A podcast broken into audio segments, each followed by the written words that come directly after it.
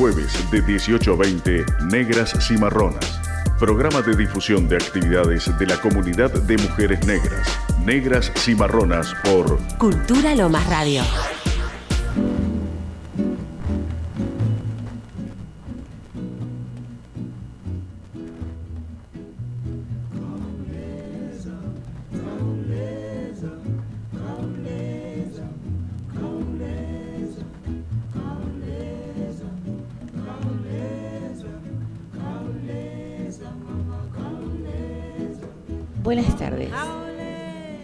Buenas tardes a todas, a todos, a todos.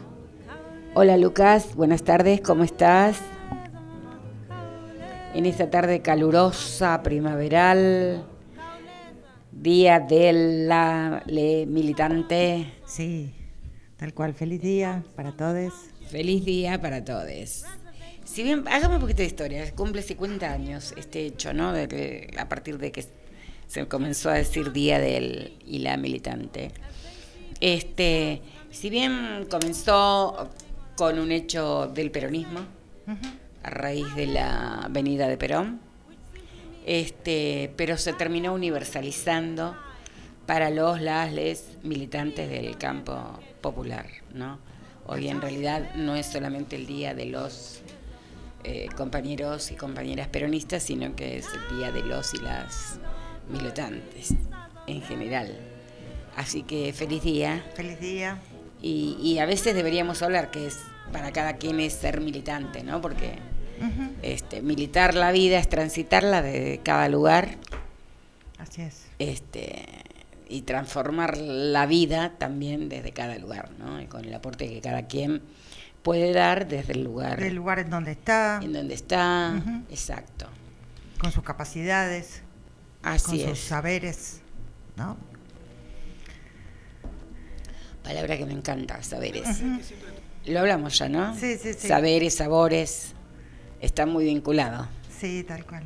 Tal cual. Así que bueno, eh, hemos tenido unos días hasta acá. Uf, unos días tremendos. Tremendos, negros. Sí, muy sí, negros. Sí, sí, muy negros y muy ac- demasiado activos, demasiado, una cosa tras otra sin parar. Así que Años atrás era impensado era todo esto. impensado, sí, ¿no? la verdad que sí. Bueno, así estamos agotadas, Claro, que no damos más. así es. Pero bueno, este, este, mucha cosa, muy, este, muy, muy buenas actividades de todo tipo. Así que bueno, comencemos por este, contar algo de lo que pasó acá en Lomas, ¿no? Porque la semana pasada no, no tuvimos programa justamente porque estábamos en la semana de los de la conmemoración del 8 de noviembre y había dos actividades acá, entonces contanos Gladys, ¿qué fue lo que pasó? Bueno, arrancamos el lunes con la muestra de los en el foyer eh, de los artistas eh, negres. Este, en esta ocasión nos acompañó Rogerio Roya, un joven de Cabo Verde, africano. Eh, Vanessa San Martín, una compañera diseñadora y fotógrafa afro-boliviana. Eh, Flor Mendilarzo, una joven afro-argentina, eh, hija de candombera afro-uruguaya y también candombera ella. Recientemente mamá, muy jovencita Flor. Y Maxi Flores eh, con la, los cuadros de María Remedios y después así una intervención este, de eh, en una sociedad racista no basta con no ser racista, hay que ser antirracista. Quedó muy bueno de impacto. Sí, sí, sí. Esta muestra quedó durante toda la semana y se levantó recién el lunes. Pero de todos modos, el 8, un panel de lujo con tres mujeres maravillosas. Eh, Cecilia Benavides, que podés contar quién es. Sí, Cecilia es este, una de las fundadoras y, este, digamos, alma mater y coordinadora este, del colectivo de danzas afro. Este, eh, es un colectivo que ya lleva 20 años eh, eh, marchando en las, en las marchas del 24 de marzo. Eh, y que se, mm, este, se organizó eh, con el objetivo de ofrecer una, mm, eh, de construir una, una manera de marchar danzando la gestualidad de la simbología de los orillas, de las danzas afro de simbología de orillas. y bueno, este, ya tiene 20 años esto y bueno, es un colectivo que, este, que participa activamente eh, dentro de lo que es el Frente Cultural, de las marchas del 24. Eh, y este, bueno, también este, Cecilia ahora está en Tecnópolis, es una de las coordinadoras del programa de danza del Ministerio de Cultura en Tecnópolis. Este, y bueno, es una, es una gran mujer, una gran luchadora y este, que viene trabajando ya hace mucho tiempo como docente, este, eh, con la danza, ¿no? que, la, que la danza sobre todo de, raíz popular eh, le ha costado y le sigue costando, ¿no? porque este, está por promulgarse la ley de danza, le cuesta mucho institucionalizarse, que sea reconocida, legitimada como un arte. Este, bueno, Cecilia es una persona, este, nada, con todo lo que con todo lo que he contado, es una persona que admiro mucho, la verdad. Maravillosa, y este, además humanamente. Un amor, sí. Un amor, realmente. Sí, sí, sí. Eh, te la estoy disputando de amiga.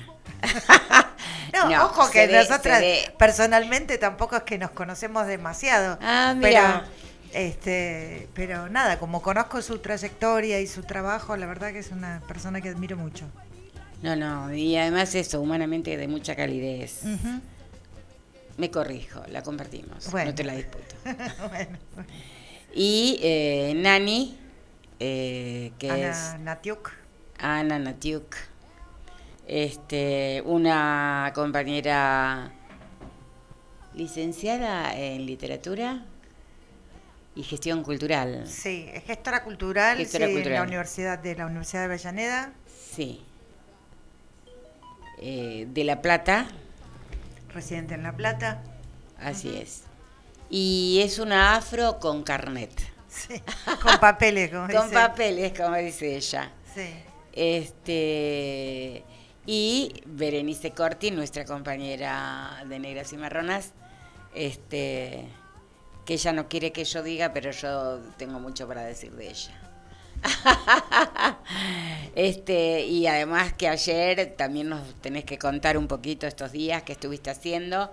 Este, ayer la vi en un evento este, maravilloso con una Universidad de Colombia, ¿no?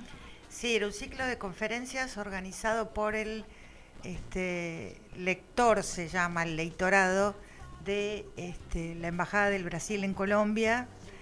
Eh, se hizo en parcería, en colaboración con la Universidad de Colombia y la Cátedra Libre de Estudios Brasileños.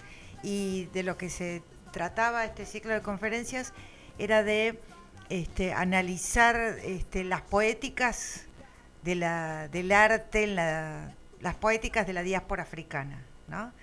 Este, entonces hubo este, mesas que se habló de filosofía, de música, y en la mesa que me tocó a mí se trataba de este, la diáspora fuera del Brasil. ¿no? Entonces, bueno, un poco lo que eh, este, presenté fue eh, justamente esto de las artes afro-brasileñas en la Argentina, particularmente en la ciudad de Buenos Aires. Tomé como caso justamente las marchas del 24, por eso lo tengo así como tan fresco. Este, y eh, intentando hacer una, una pequeña contextualización histórica sobre de qué modo aparecen estas artes afro-brasileñas acá en la Argentina, este, a qué cosas remiten, qué cosas están significando.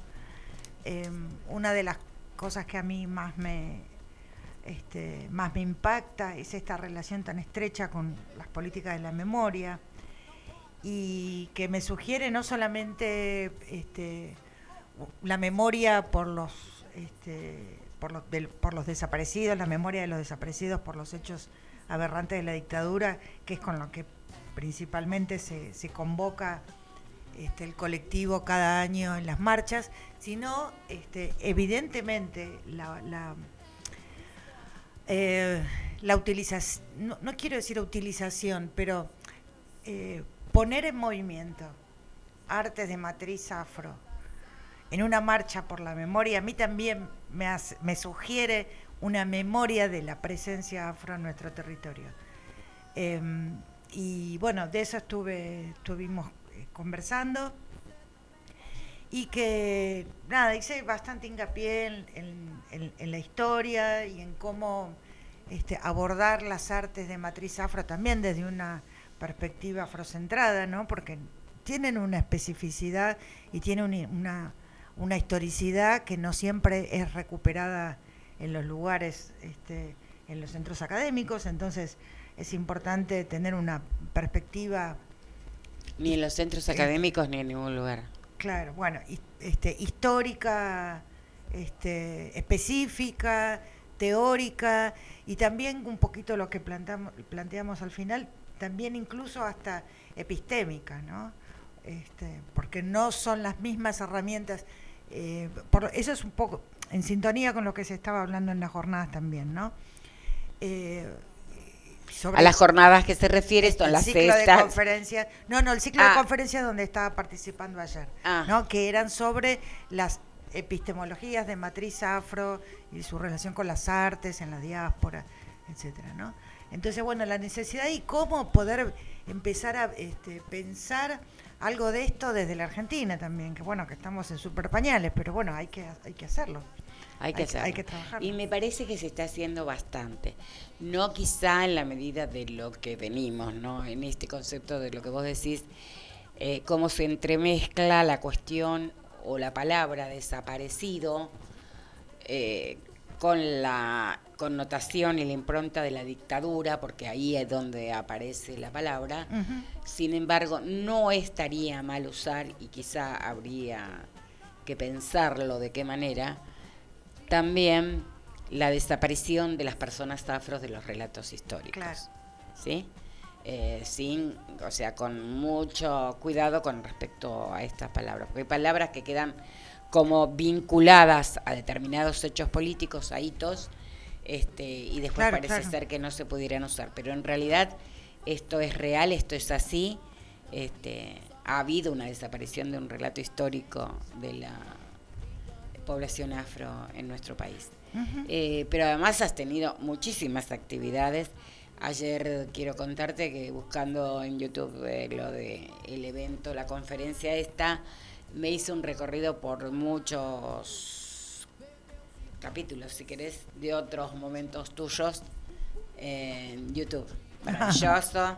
Ahí te vi con Juan Canal, eh, Canalena, ¿cómo se llama? No. Di Natale. Juan Di Natale. Ah, sí. Esas de hace unos años, sí, sí. Sí, bueno.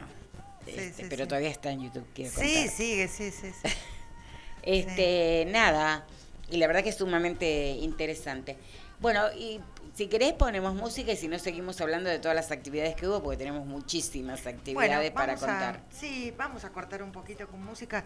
Quiero poner un tema más o menos alegórico a lo que estamos conversando y, y de paso también para hacer un pequeño homenaje a la cantora Gal Costa, que, que se fue la semana pasada. Así es. Entonces, vamos a escuchar un tema en donde ella canta con María Betania, Filosofía Pura.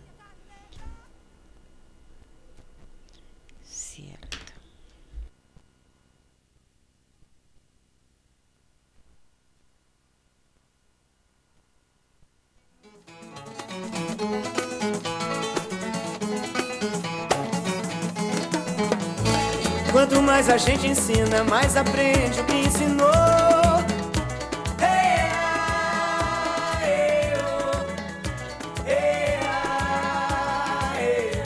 E o desejo da menina, quando seu corpo fulmina, acende o fogo do amor.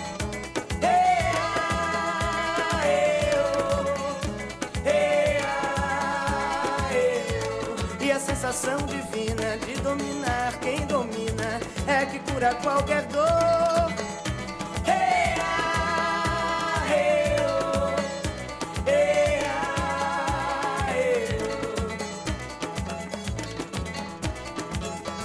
Pois trocar troca vida com vida, é somar na dividida, multiplicando o amor. Pra que o sonho dessa gente não seja mais afluente do medo em que desagou.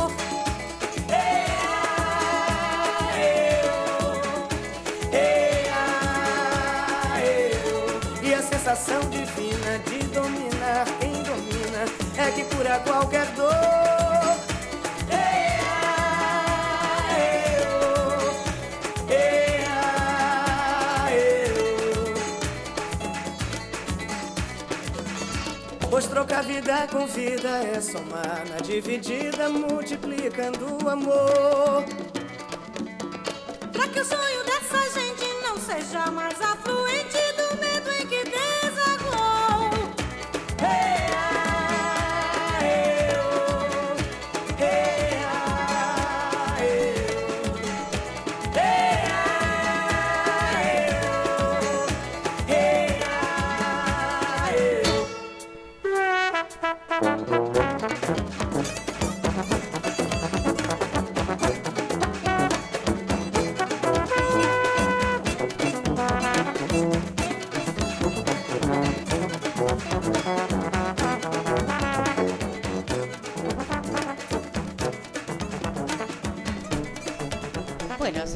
Acá disfrutando de Gal Costa, ayer que fue para está en otro plano.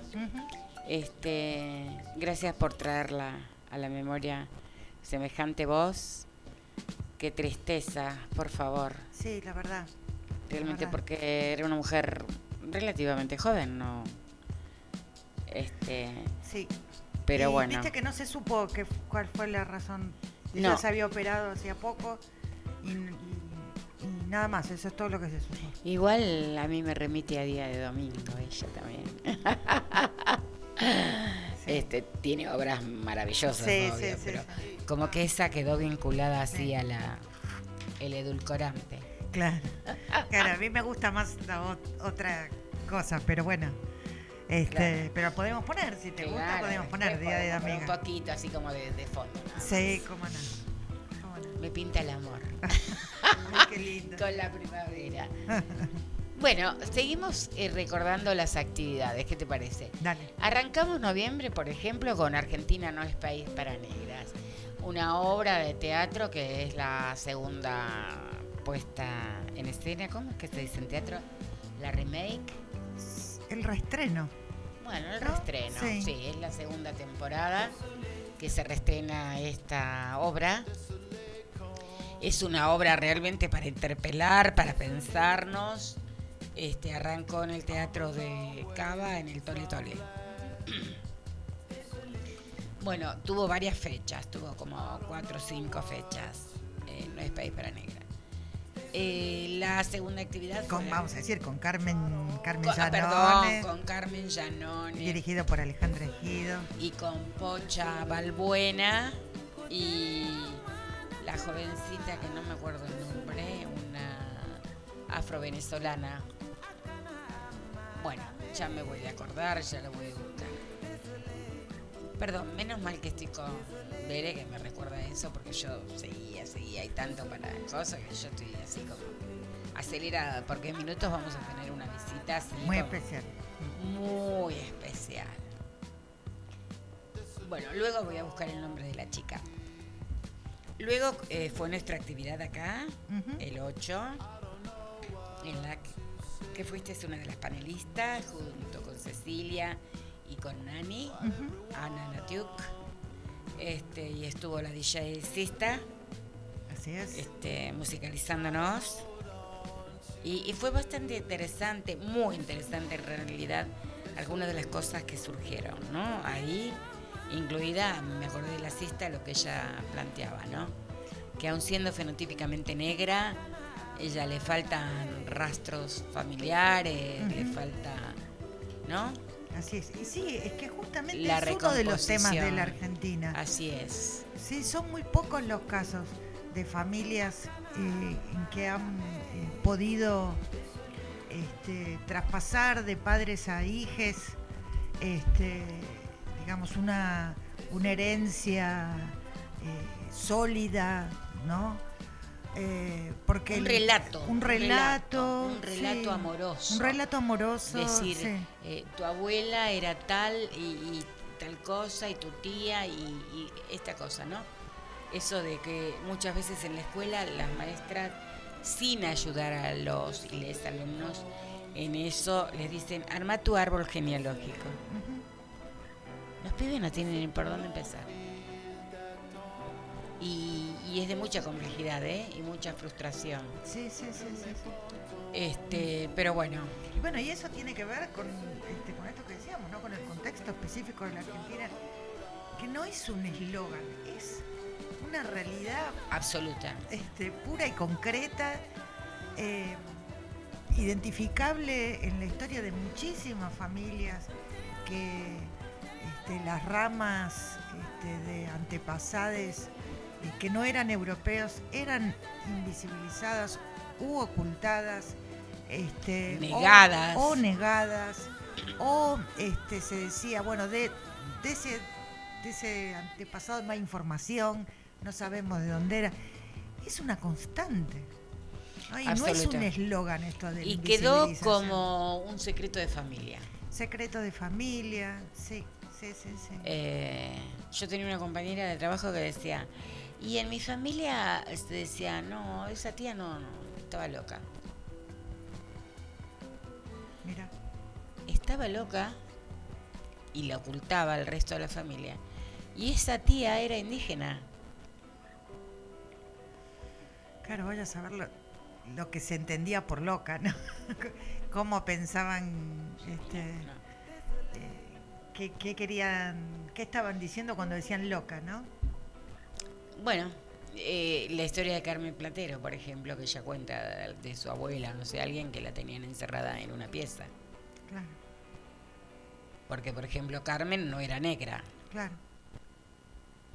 Digo, Claro, claro. esas cosas, ¿no? Sí, sí, sí, sí. Bueno, el 8 fue nuestra actividad, pero también hubo actividades en otros lugares.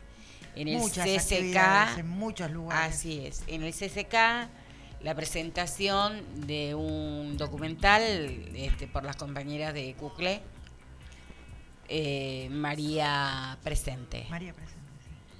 Eh, en el Empire estaba una presentación de Valdir Silva. Javier Silva. Las Rosas Negras, escrito, el guion escrito por Lidia Ferrer. Y la actriz que representaba a María Remedios, Katia Asís. Eh,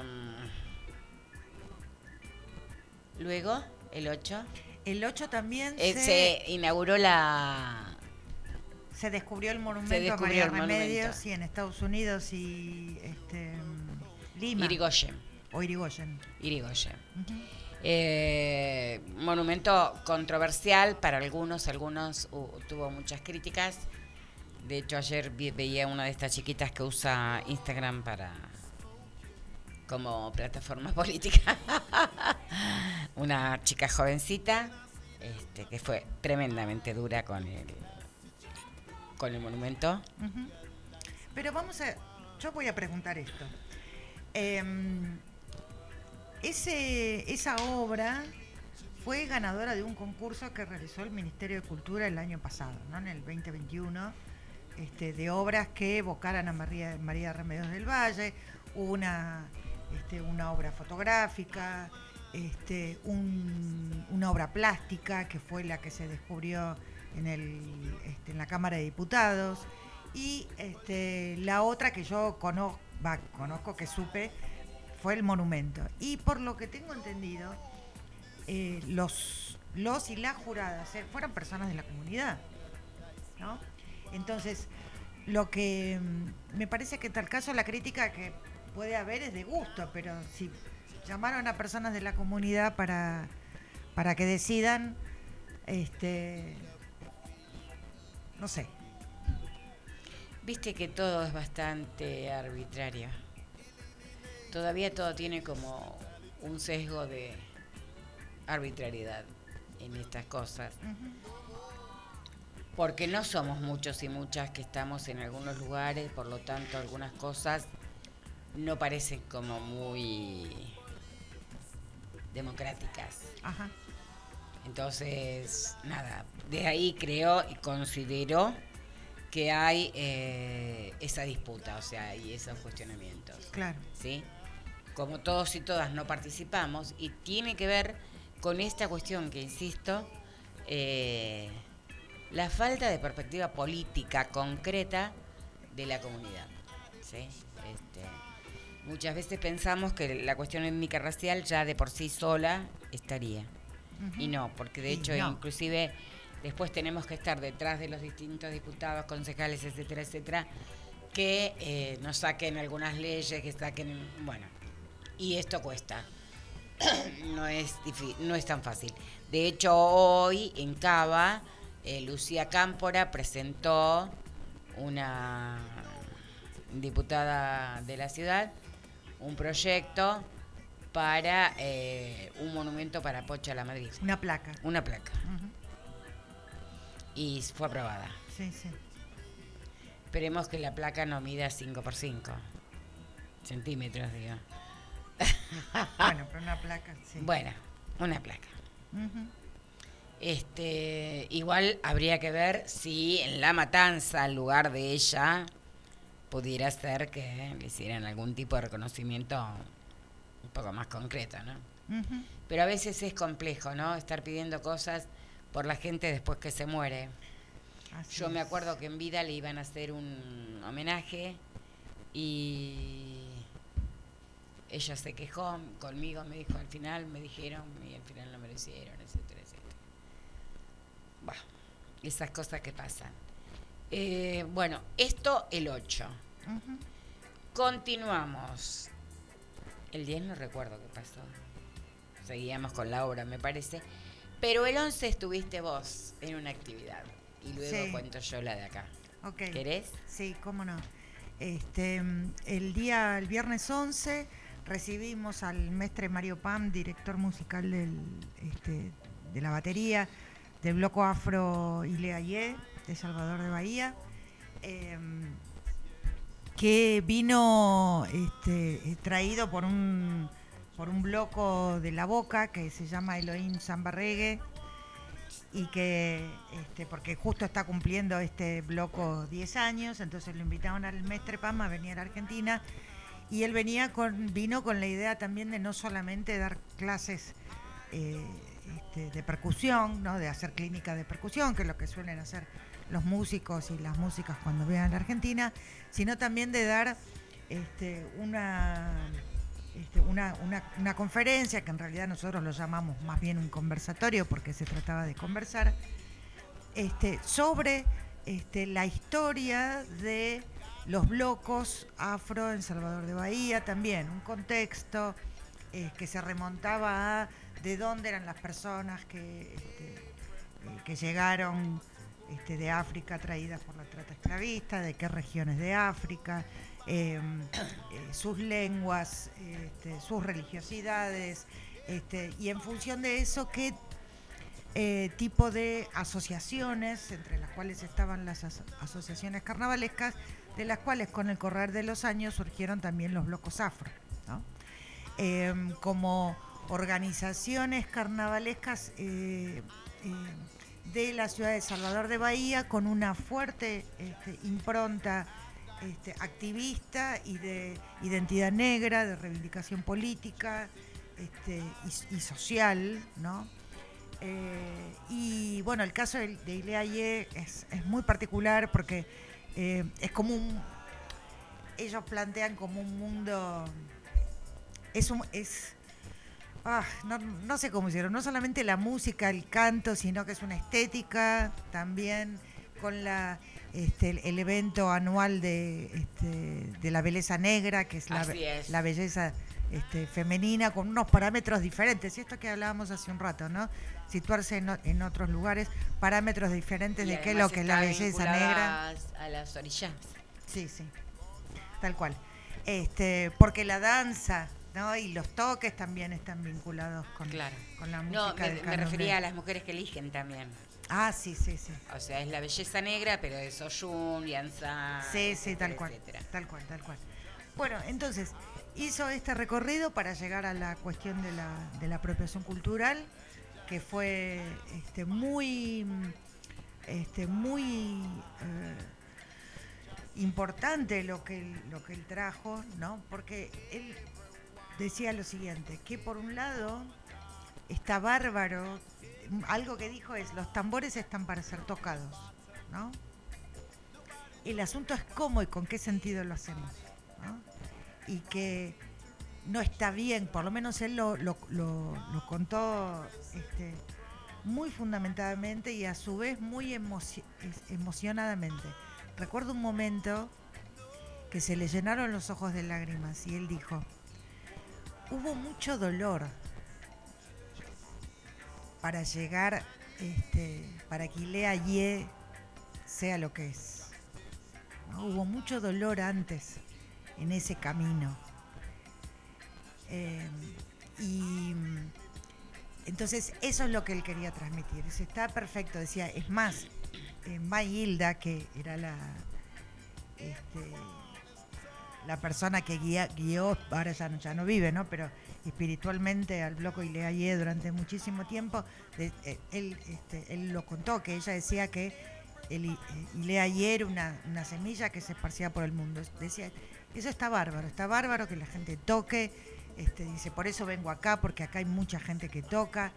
Este, él contaba que había ido a Europa y que lo veía y qué sé yo, pero lo que no es posible es que se vacíe de la historia eh, de, eh, de dónde sale esa práctica, quiénes son las comunidades, cuáles son sus reclamos y que, y que el, el- el sentido del bloco afro también tiene una fuerte impronta de inscripción en lo social y en lo comunitario. Dice, está bien que sea divertimento y qué sé yo, pero el bloco afro también tiene que tener ese costado social y comunitario. Mira, ¿me recordás que en el 2011 yo estuve tres meses en Bahía?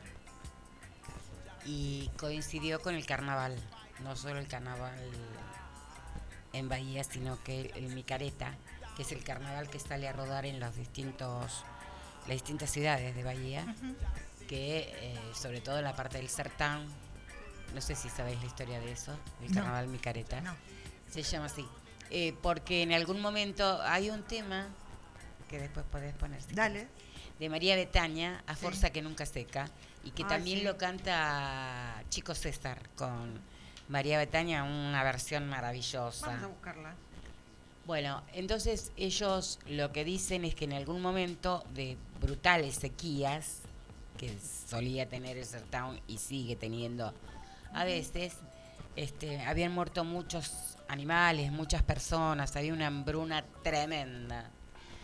Y al prefeito de ese momento se le ocurrió hacer una fiesta. Y de ahí quedó el carnaval, el festival este, que se llama Carnaval Micareta, que va en las distintas ciudades. Tiene toda una réplica así inmensa este, calle, maravilloso, ¿sí? tal cual el carnaval en Salvador. Y este, en el 2011 yo desfilé con un bloco que se llamaba Pompa di Malé Mira. tenía las ropas, todo, ¿no? Y era la primera vez que ese bloco, Afro Ayer, desfiló en la calle principal. Cuando este festival, Mi Careta, hacía muchísimos años que se hace, se hacía.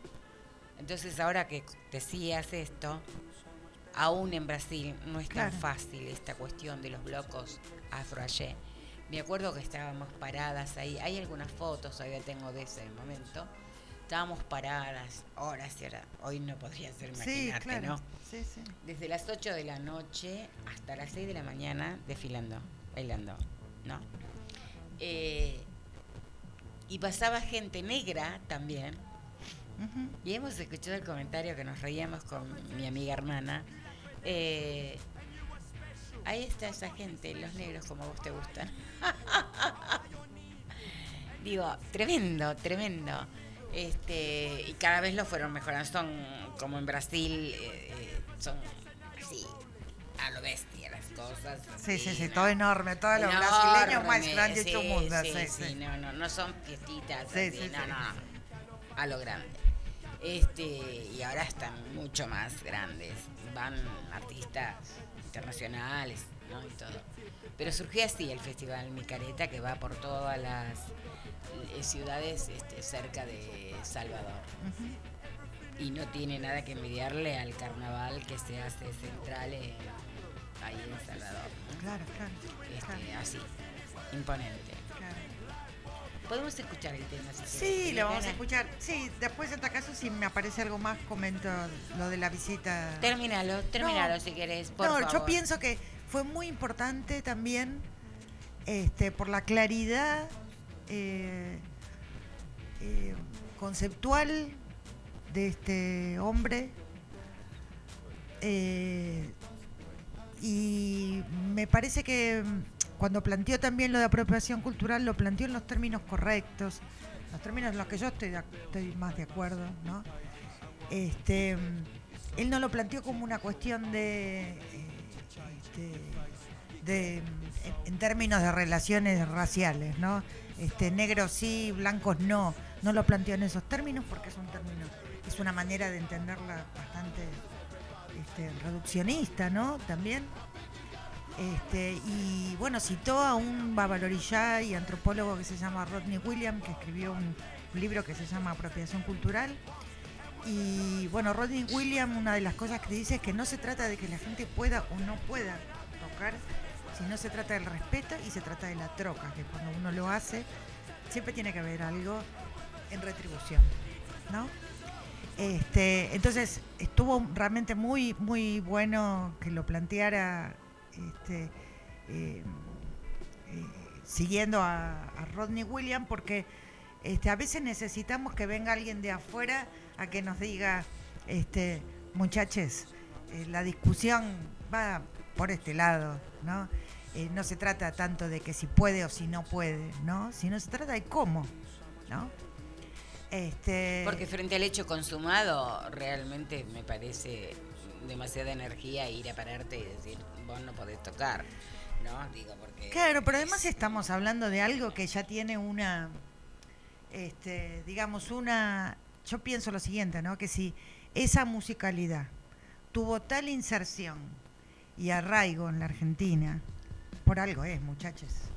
Entonces, algo nos está sonando cuando algo nos está pasando, si hay eh, y no estamos hablando solo de la gente que se junta en los parques, estamos hablando de los sindicatos, de las hinchadas de fútbol. Yo estoy investigando un poco eso, es, es alucinante. Pero mira, Este, cuando, digamos, una práctica popular resuena de esa forma este, en, el, este, en los sujetos populares en, el- en- en la Argentina, entonces tenemos que pensar porque algo, algo nos suena, algo nos, mira, algún yo vínculo. me acuerdo la perspectiva Entonces, de no un ecuatoriano, justamente, en esto que estás diciendo. Claro. Él dice que venía pensando que en Argentina no había negros, su primera vez que llegó acá. Y resulta que cae a San Telmo ahí un domingo. Así que andaban los bonga Claro. los domingos a la tarde, que te- dale que te dale. Luego, la cancha. Claro. Esto que decís vos, ¿no? Los cantos de la cancha, digo. Eh, todo te habla de ese pasado. Ujú. Todo, Todo te te habla, habla de ese pasado. O sea, no, no se puede tapar el sol con el dedo. Este, aunque qui- quisiéramos. Sí, y sí, además sí. que es significativo que haya venido justamente en este noviembre negro, Sí, ¿no? hermoso. Este fantástico. hombre, donde también me parece que a nosotras, nosotres, nos está fluyendo como muchas cosas, porque, insisto, años atrás, y no tantos años atrás, era impensada tanta actividad negra en Buenos Aires. Tal cual. ¿sí? Tal Pues cual. seguimos siendo también el ombligo de la Argentina, por ahora.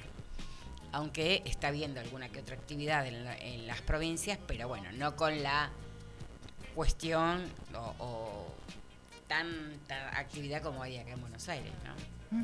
Este, nada, te vi disfrutando tremendamente esa actividad, bailando, preciosa. Es que Este, pasa eso, ¿no? Claro, Es que claro. pasa eso, ¿no?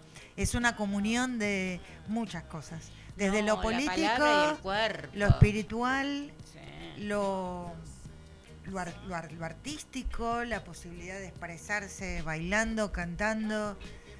Eh, es una suma de cosas que, bueno, No, este, maravillosas. muy hermosas. Realmente.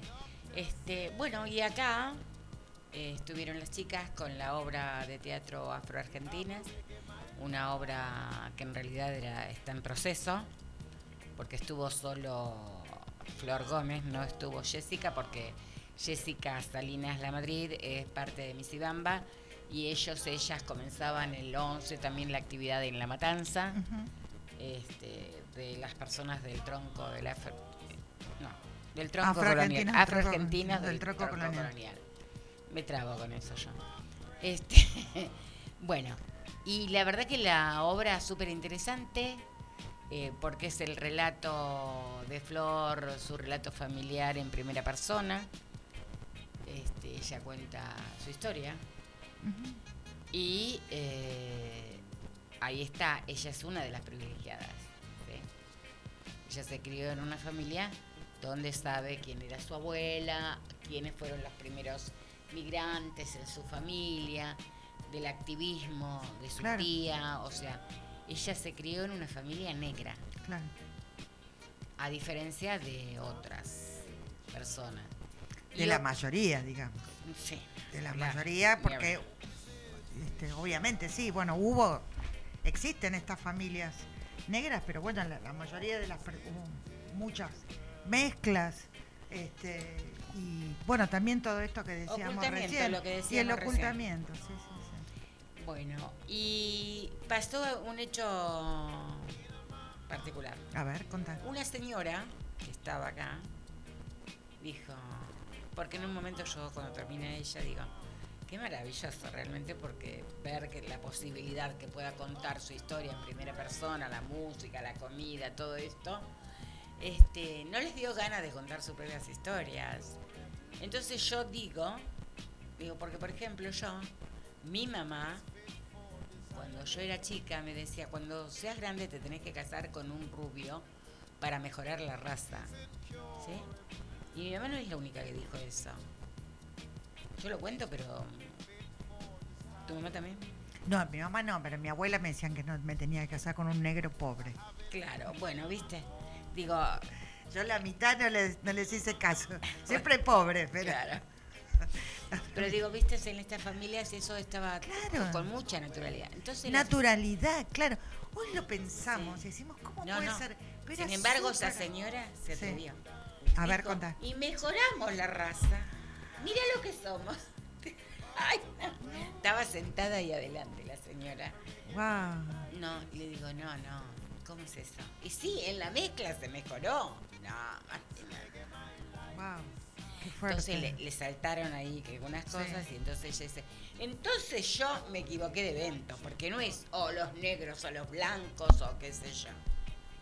Y uno le dijo, y sí, la verdad que se puede ir, señora. No, tremendo, qué fuerte. Bueno, eh, yo traté de ser políticamente correcta, cosa que me cuesta bastante, pero le dije, mira, no, es para conversar, es más profundo que esto, no Sí, podemos sí. debatir acá, hoy no estamos para discutir esto acá, pero nosotras hacemos conversatorios abiertos a los cuales podés venir, este, serás bienvenida y está bueno poder discutirla porque el racismo no lo tenemos que discutir nosotros y nosotras quienes somos objeto de, de justamente de esto, sino que hay que discutirlo en la sociedad en su conjunto. Etcétera, perfecto. Zaraza, Ujú. zaraza. Entonces, bueno, si me dejan hablar, yo voy a hablar. Cuento corto que la Sí. señora lo que quería contar Sí. es que ella también tenía a su abuela india Claro. y su no sé qué cosa, y que la familia se avergonzaba. Pero ella aprendió que somos todos iguales. No, pero no fue ni discreto lo de la señora, todo el mundo quedó así azorado, porque si cualquiera de nosotras, nosotras, negras, negras, vas a una celebración donde todas las personas fueran blancas y dijeras eso, no te iría muy bien. ¿No? No, claro, pero estoy pensando que. Pero nosotros, Qué fuerte lo de. lo de no, no, tremendo fue. Pero nosotros estamos tan acostumbradas también a veces a esto, a que tratar de salir lo más airosa posible, como no tirar un tarro de nafta, porque en realidad si no, nosotras también podíamos haberla patrido. Yo en un momento tenía ganas de decirle, señora, puede irse, por supuesto, tiene absoluta libertad. Pero bueno, eh, es controversial esto, realmente. Eh, pero la obra es preciosa. Realmente está en construcción. Es una obra de teatro documental. Este, vino bastante gente. Muy bien. La verdad que yo estaba un poco preocupada con esto de tantas actividades por todos lados. Este, porque el viernes también estaba la obra de teatro de Alejandra. Claro. Eh, bueno, mil cosas había. Sí, sí, sí, fue una semana. Así que, Tremenda. y esta semana siguieron las actividades, ¿no? Ujú. ¿Querés que escuchemos el, Dale, escuchamos el la temita que musiquita. vos... Este, Sí, a fuerza que nunca seca. Sí, encontré la de Betania, ¿está bien? Sí, sí, sí. Entonces ahí va, fuerza que nunca seca.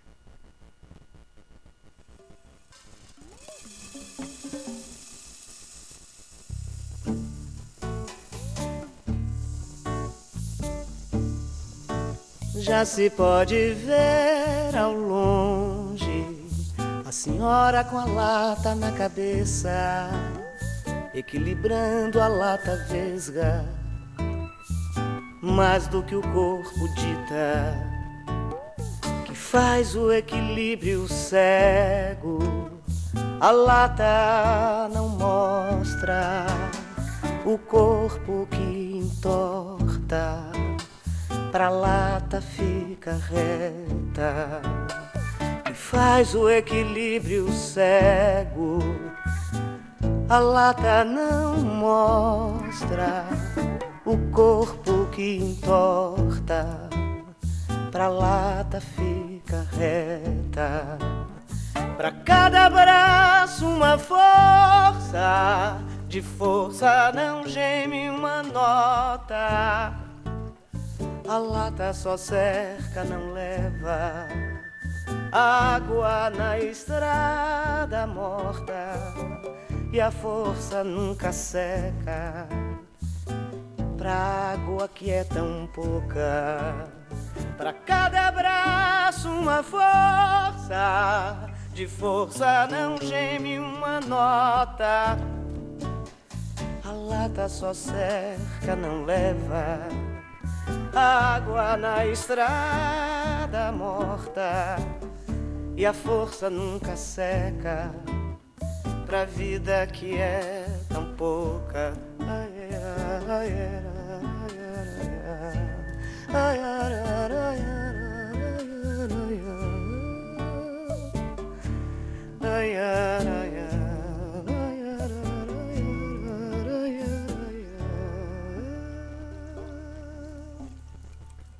Pasaba este tema con esa voz maravillosa de, De María Betania, fuerza que nunca seca. Sí, se refiere justamente a los periodos de sequía del Sertão en Brasil, en El Bahía. recóncavo bahiano. El recóncavo bahiano, justamente.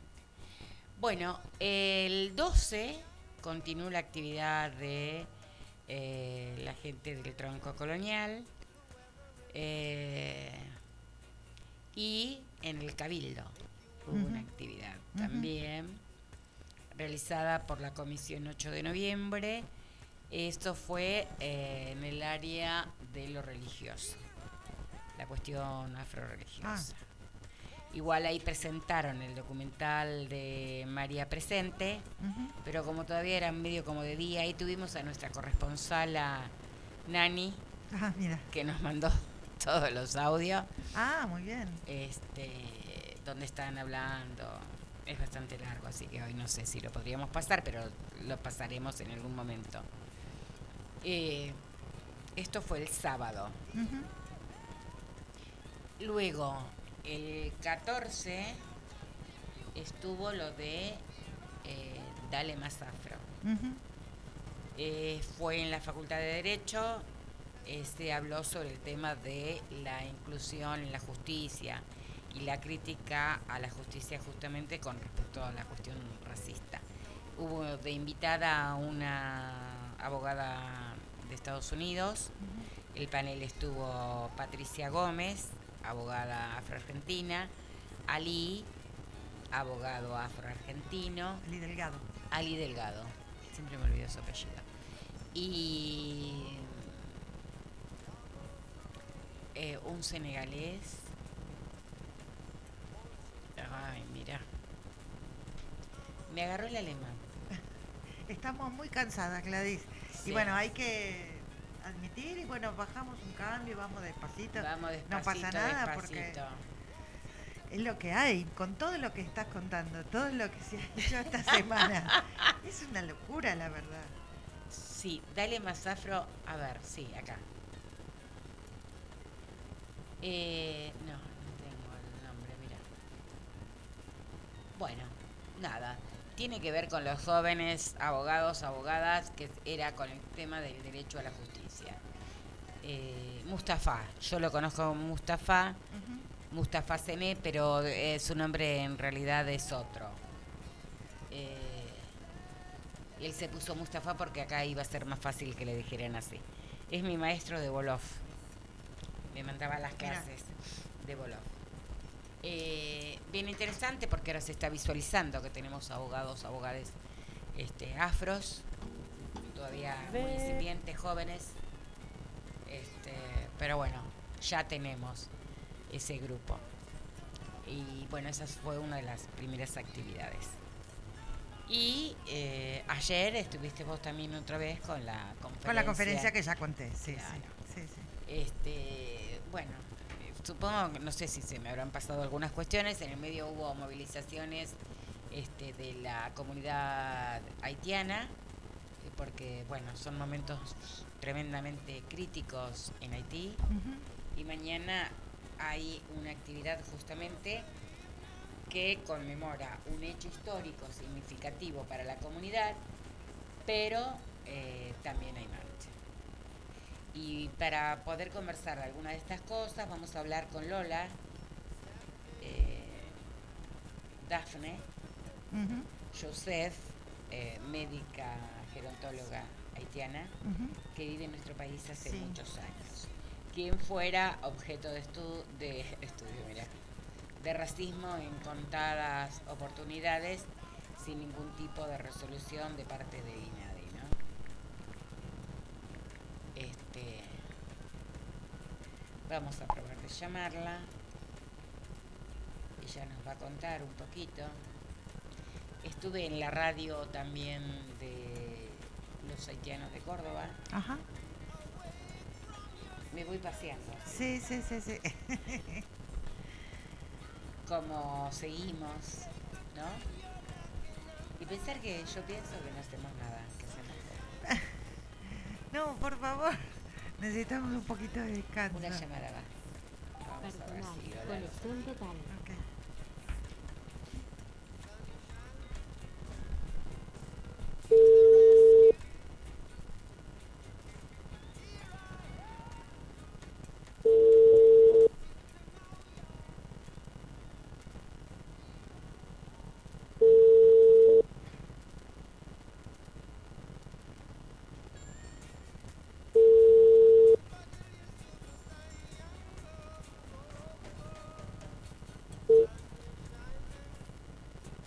1.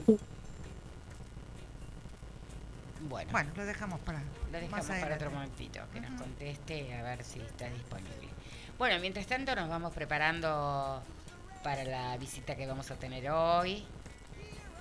Emanuel Taca. Que es coordinador del programa de cultura afro del Ministerio de Cultura de la Nación, músico afro-argentino, este, y que, bueno, nada, no quiero adelantar porque vamos a esperar que llegue para, para conversar con él este, sobre lo que está lanzando el Ministerio de Cultura en este momento. Así es. tenemos muchas cosas para preguntarle, por supuesto. Como siempre, nosotras metiéndonos ahí a ver qué tiene preparado, porque estos días presentó este programa, esta convocatoria en Morón. Ahí está, mira, dice, creo que llegué. Ah, ok. Bueno, podemos poner una musiquita, ¿qué te parece? Dale. Vamos a escuchar este, a Ile Aie, ya que estuvimos hablando tanto Ay, de Ile sí. Aie. Este, una vez más, es tan linda. Este, vamos a escuchar qué bloco es ese este, de Ile Aie. Somos crioulo dois. Somos bem legal, Temos cabelo duro. somos black pau, Somos crioulo dois. bem legal, Temos cabelo duro.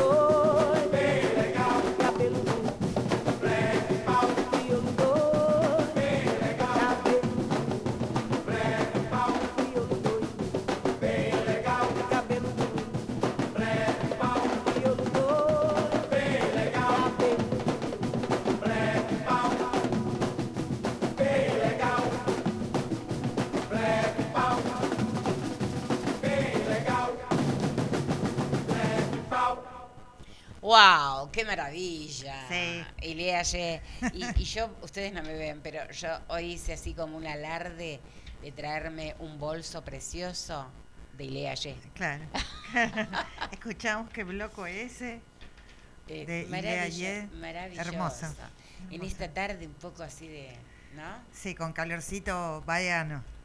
Ja, Qué ganas de estar allá. Porque para sufrir este calor, mejor Sí. la pasamos allá. No, y además que tenés mar. Ni hablar.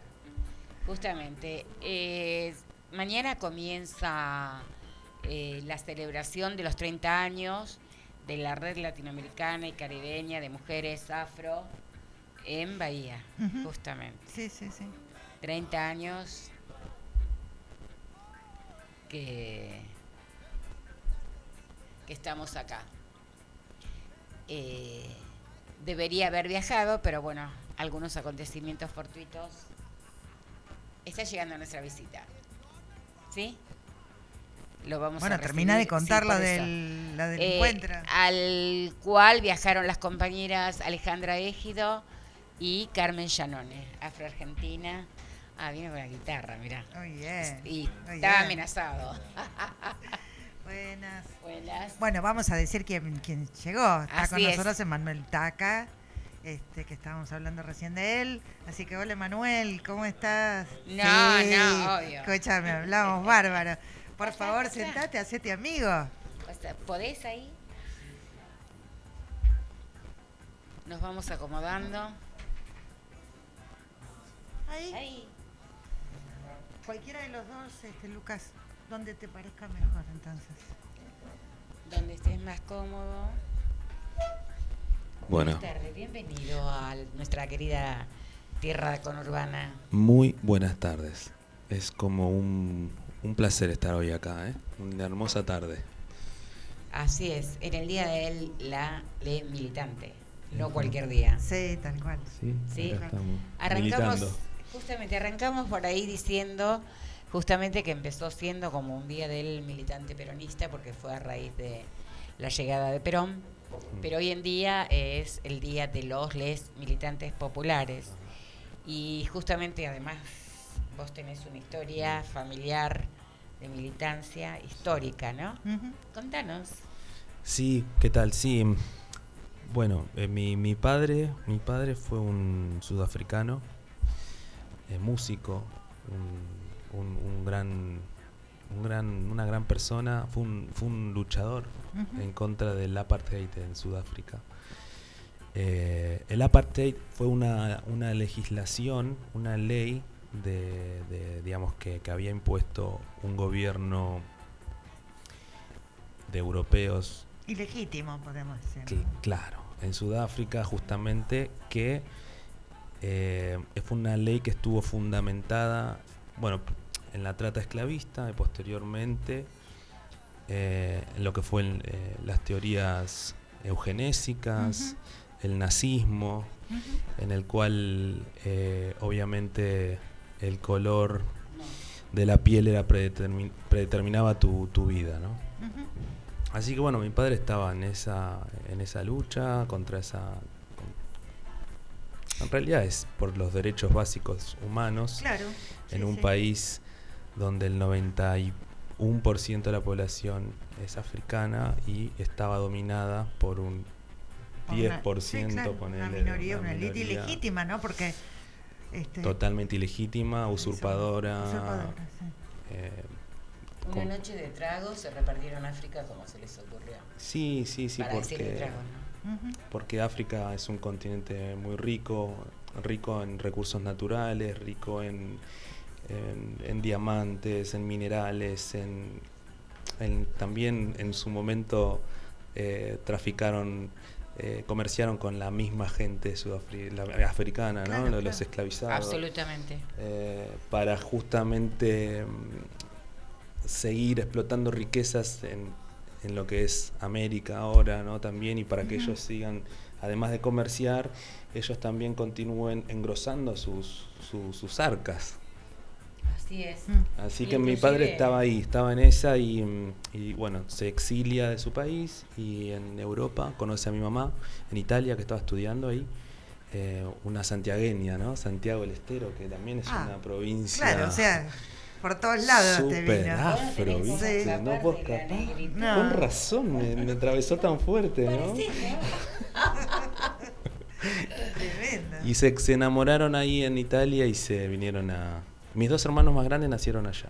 Y, pero al, al bebé ya vinieron de bebés y todo el resto de la tribu Taca es ar- ¿Cuántos afroargentina. hermanos son? Somos cinco hermanos acá y allá hay seis hermanos y hermanas más. Acá somos tres y dos, tres varones y dos mujeres. ¿Del Wow, mismo qué padre y familiar. madre? Del mismo padre, de distinta madre. Ah, me parecía. Me parecía. Así que con eso crecí, viste, crecí con un padre que estaba todo el tiempo pendiente de lo que pasaba allá. Eh, no era no era la época de, de las comunicaciones como es ahora, Claro. que viste No. que googleas y sabes al instante qué está pasando en Donde sea. Urbejistán. Sí, Y Eh, además podés buscar a las personas también, más allá de que la información sea mentirosa o lo que fuere, pones el nombre de las personas y también en el instante sabes de quién estás hablando. Exacto. O sea, eh, es difícil escaparse. ¿No te pasa a veces que, por ejemplo, hablas con alguien por eh, teléfono, por WhatsApp, Mm. y después te aparece como sugerencia en el Facebook, en Instagram, qué sé yo? Ah, sí. no, Sí, son los algoritmos, O ¿no? sea, O sea, es- impresionante, Sí, ¿no? sí. Porque con personas que por ahí hablaste una sola vez, que ni la conocemos tampoco, pero te aparece ahí como rápidamente asociando. Yo creo que viste que creemos que somos independientes en cierta No. forma, pero continuamos colonizados, Pero- colonizadas. O sea, me parece que el celular es algo que nos, nos mantiene muy... No, no, digamos, es- es- es- tiene toda nuestra información, Sí, tiene o sea. Nuestra vida. nuestra vida. Sí, sí, sí. Digo, por ahí como que está todo. Decirle la verdad, cuando se te pierde, se te rompe, se te, te- algo el celular, dice, no, me cago el día. claro. Como que te falta algo, todo, ¿no? Claro, y te complicó todo. este, yo tuve momentos que me lo robaron. En un año tuve tres celulares. Wow. Este, uno me lo robaron, así a mano armada, otro me lo robaron del bolsillo y otro se ahogó. No quiso estar conmigo. Se. Se suicidó, ¿no? Se suicidó. Digo, basta, Gladys, basta, basta. Claro, pero digo, esas cosas, realmente es cierto esto que decís, ¿no? Vivimos tan pendientes de eso y construimos todo en función del celular. Y nos construyen en función de eso. No, sí. Bueno, pero en ese momento no se militaba con celular, ni con las redes. No, claro, con que si nada. no con el cuerpo y la cuerpa, con ¿no? el cuerpo y sabes que la- él escuchaba la radio viste que la radio antes no sé cómo es que tiene tenía FM AM y había otra onda que no me acuerdo cuál era creo que era Una Onda onda corta. corta. sí entonces con esa onda a cierta hora Sí. del día él sintonizaba y escuchaba como con mucho Sí, sí, sí. viste como escuchaba la radio la BBC de Londres la escuchaba pero como yo decía hombre no no, no se entiende estaba en inglés todo pero Sí, igualmente sí, sí. el ruido él estaba como que es la radio que tenía información de lo que pasaba en Sudáfrica Claro. Claro. Oíme algo. ¿Tu papá que hablaba inglés? bueno mi papá hablaba inglés después hablaba su idioma tradicional eh, ¿Qué era? ¿Cuál? Xhosa. Y después Claro, porque mantienen, por eso te preguntaba. Sí. ¿Y ustedes no aprendieron? Nosotros, salvo algunas cuestiones de puntuales o algunas temas canciones en mi caso. eh, Ay, una cosa cantar algo. sí, puede ser, ¿eh? Traje la Ay, guitarra. sí. Sí, prepárala nomás. Mira, la cortina de este programa Sí. es Cagualesa de Miriam Makeba. Ah, Amo qué esa lindo. canción. Bueno, vamos a hacer alguna de Miriam. Mira, Genial. este, así que, porque es interesante cómo conservan sus lenguas y tampoco sabemos de África, Sí. ¿no? Para nosotros y nosotras cuando hablamos de personas de África, de cualquier país de África, decimos, ah, bueno, si es de Nigeria habla inglés, si es de- Senegal habla francés, si es... O sea, lo asociamos ya con la lengua colonizada, igual que nos asociamos nosotros y nosotras hablando castellano. Sin embargo, muchos y muchas de nosotras conservamos las lenguas madres, qué sé yo, la gente eh, de Corrientes habla guaraní, la gen- mucha gente de Santiago habla quechua. Bueno, Sí, cada vez las más. tías de mi mamá hablaban en, en quechua. Ella se Ah, mirá. acuerda que, que- que hablaban, se juntaban y hablaban en quechua. Santiago Claro. del Estero. Digo, esas lenguas madres, ¿no?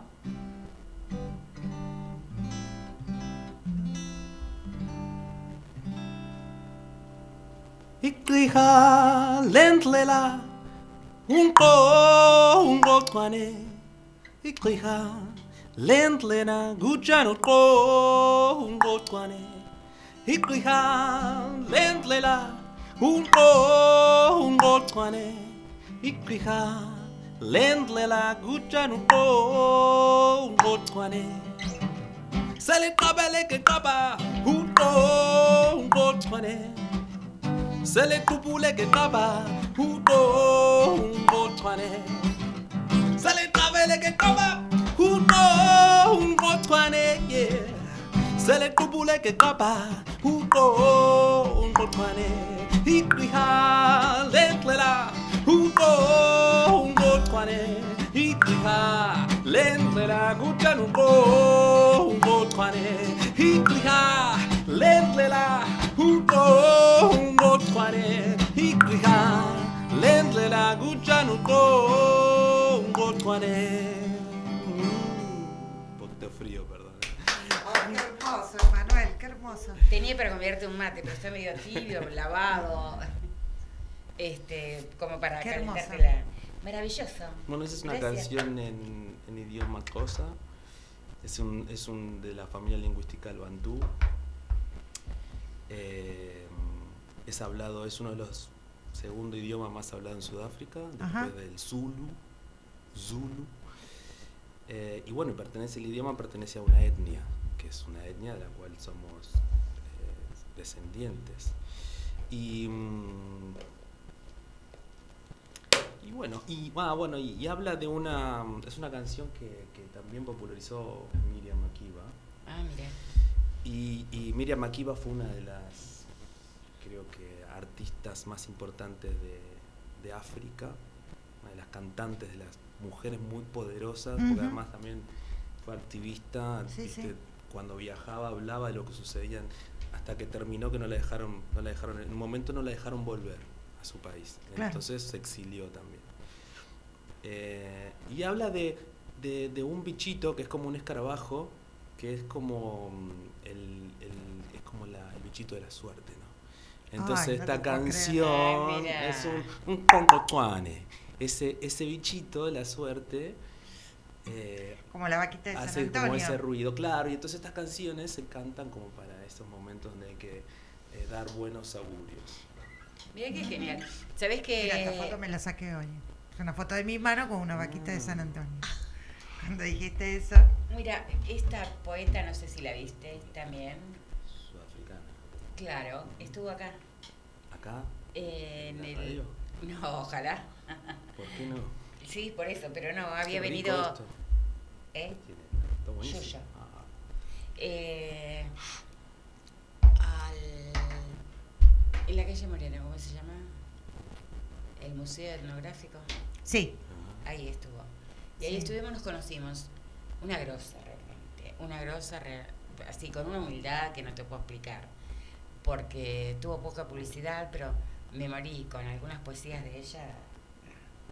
Maravillosas. Y eso que yo no hablo inglés Mm. y ella no hablaba castellano. Pero Wow. hablamos un montón. hablamos un montón. Y qué genial, ¿no? El tema del lenguaje de los cuerpos. Esto que arrancamos estábamos hablando de eso, sí. Justamente. Este, No, y nos dimos unos abrazos maravillosos. Y los días que estuvo acá, nos estuvimos comunicando, Mira qué bien. insisto. ¿Cuándo fue esto? Y era antes de la pandemia fue. No, maravillosa. Ella tiene unas poesías, porque también ella, como nombraste a Miriam Makiba contra el apartheid, Mm. ella también era una mujer que estuvo presa. y- Bueno, aquí tuvimos en Argentina a Enrique Nadal, Sí, claro. que fue Sí. un gran militante, activista contra el apartheid, uno de los primeros que, que- que empezaron a hacer el boicot. Sí, sí. Sí, sí. Eh, así que lo, lo recuerdo que es el padre de. Fidel. Así que bueno, ahí, ahí, de ahí venimos, de ahí venimos, de una madre también muy, muy luchadora, muy, ¿Vive tu muy mamá? power, sí, vive, tiene ochenta y pico, no me acuerdo ya. Soy muy malo para los nombres, los nombres. Bueno, no importa, pero vive. Pero vive por suerte sí, sí, por suerte sí, y es una mujer que me enseña todo el tiempo, ¿viste? No, no es que solamente cuando era ni- Niñita. claro, todavía me Qué sigue bueno eso, enseñando ¿eh? un Qué montón, bueno. sí, viste esas charlas que cuando necesitas una, digamos, tomar una decisión, voy a hablar con mi. Mira. Sí, Ah, claro, Ah, porque qué bien. sí, me, me inspira, ¿viste? Claro. Me inspira un- una, una opinión, ¿viste? Que vos decís, ok. ¿Sos un varón sensible o un machirulo así, Más o menos. ¿Sensible o qué? O más o menos machirulo. No, no, no, no. Súper sencillo. No, porque viste que a veces también los machirulitos también son muy mamengos. No, no, no, no, respeto mucho a, la- a- a mi madre. Ahí debe ser Lola. Eh, porque la llamé a Lola, Sí. eh, la haitiana, este, por la actividad de mañana y por todo lo que pasa en Haití. Este, la voy a llamar un poquito, mientras estás vos acá. Dale. Este, es un toque. Viste, porque la tengo que llamar a su teléfono de línea. Y ella nos va manteniendo al tanto de lo que pasa, igual que Launi Perfecto. de Córdoba. Tratamos de meter. Estuve en Córdoba este fin de semana. Tratamos de meter todo lo que sea negro, negra. Mm. este, en el Sí, programa. agenda múltiple. Cultural, política, comunitaria, ¿Y cómo- todo. ¿Cómo, estuvo lo del mestre? Recién hablamos de eso. Increíble. Maravilloso. Hola. Bonsoir. ¿Ça? Bonsoir, ¿cómo va? ¿Cómo estás, Lola? Acá estamos con Bere Ah, y, bien, bien. y con Emanuel. Ah, Emanuel, hola Emanuel, ¿cómo estás? ¿Cómo estás? ¿Todo bien? Muy bien, gracias, tranqui. Qué bueno. Hola Lola, un abrazo grande. Abrazo. Bueno, Lolita, contanos mañana esta actividad, cómo está más o menos la cuestión de Haití desde acá, qué es lo que se está haciendo, este, Ah. además de publicitar, qué podemos hacer. Y bueno, como sabemos, bueno, eh, voy a hacer un resumen eh, muy breve. En realidad hay una insurrección popular en el país desde hace varios meses ya, bueno, por todos los acontecimientos que tienen que ver con el empobrecimiento de la población y, bueno, la injerencia de, sobre todo de Estados Unidos, que se meten en todos los asuntos interiores la inflación, un gobierno de facto elegido por Estados Unidos mismo y algunos países europeos, o sea, los representantes de Europa en Haití. Bueno, el pueblo está en la calle pidiendo, porque estaban hablando que van a mandar eh, una fuerza militar en, en el país, ¿no? Bueno, la, eh, la población dice que no, porque han tenido muy mala experiencia con las intervenciones militares anteriores. Por ejemplo, la MINUSTA, donde participó varios países. De hecho, han participado, por, por ejemplo, Argentina con, con Kirchner, eh, Brasil con Lula y actualmente, por ejemplo, Brasil eh, es, es, el jefe, o sea, hace parte de lo que se llamamos un conjunto de países que están tomando decisiones, o sea, de los asuntos haitianos. Así que, bueno, en breve es, es la situación. Estamos con, eh, eh, contamos con solidaridad de varias organizaciones sociales, principalmente en Argentina, donde hay un comité de solidaridad que forma eh, de diversas organizaciones sociales populares en el país que están dando visibilidad a la lucha haitiana.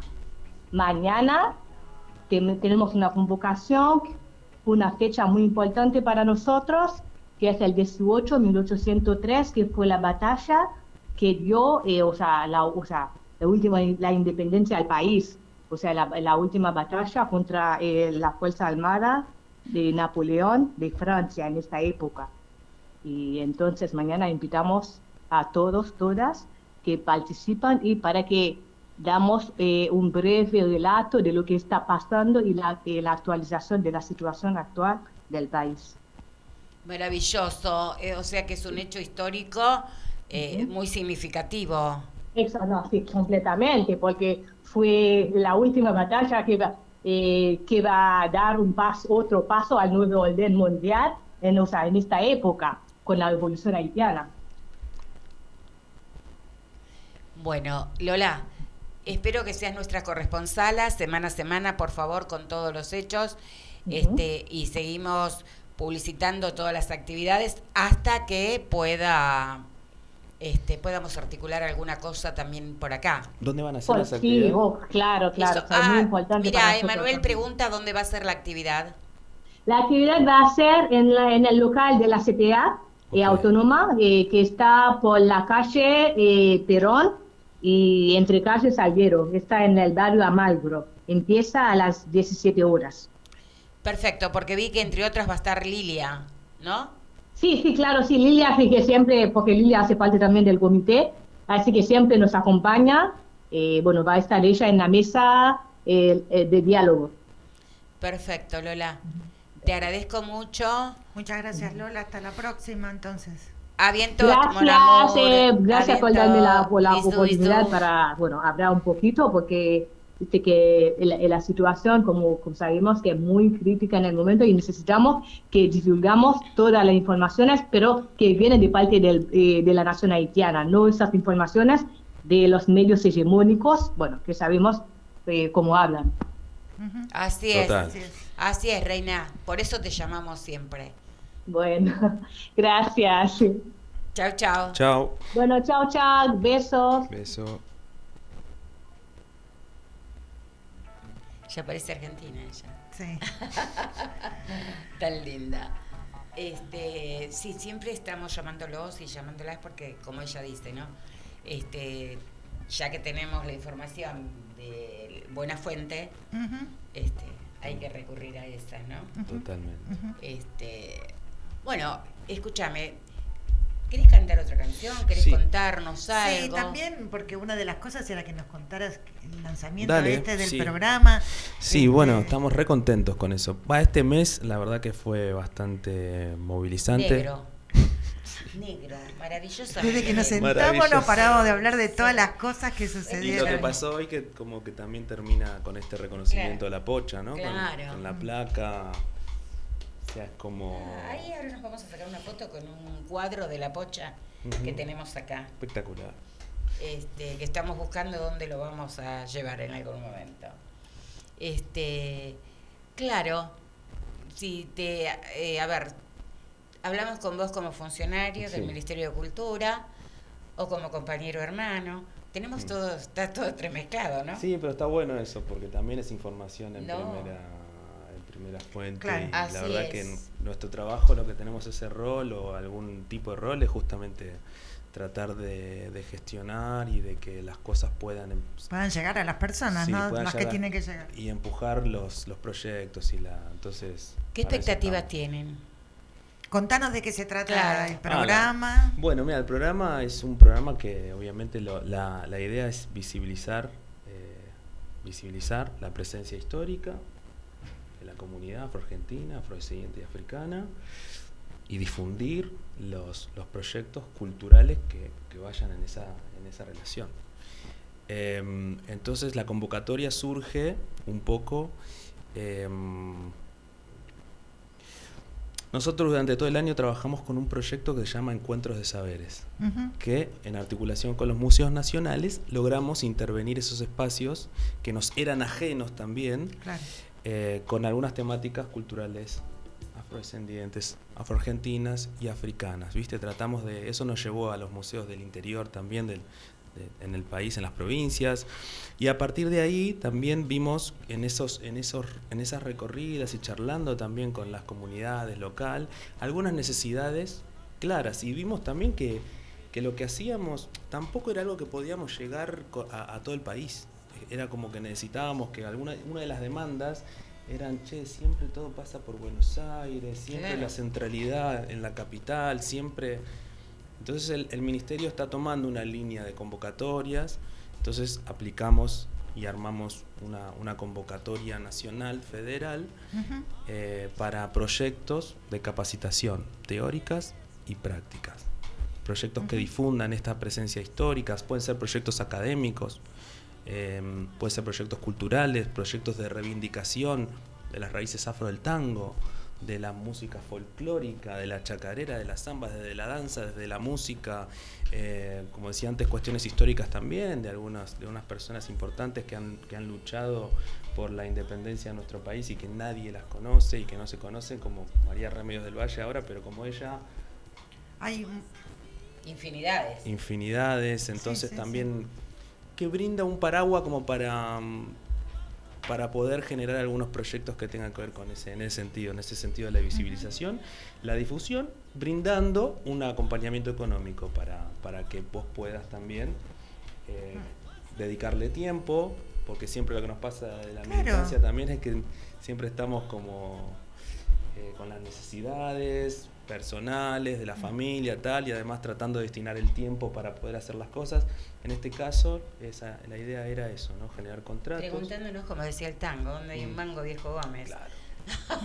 está dirigido a personas, no organizaciones. Y está dirigido a personas, a personas. afroargentinas, afrodescendientes y barra o africanas, que se Perfecto. autorreconozcan afroargentinas, afrodescendientes. Es un desafío, Absoluto. Absolutamente, lo tomamos así como un gran desafío porque no hay mucha experiencia previa. Acciones afirmativas en Uruguay, Brasil, Colombia, hay países que tienen como ya una legislación que va súper bien, estuvimos ahí leyendo, averiguando, estudiando, Eh, pero en Argentina, viste, como que no tenemos tanta...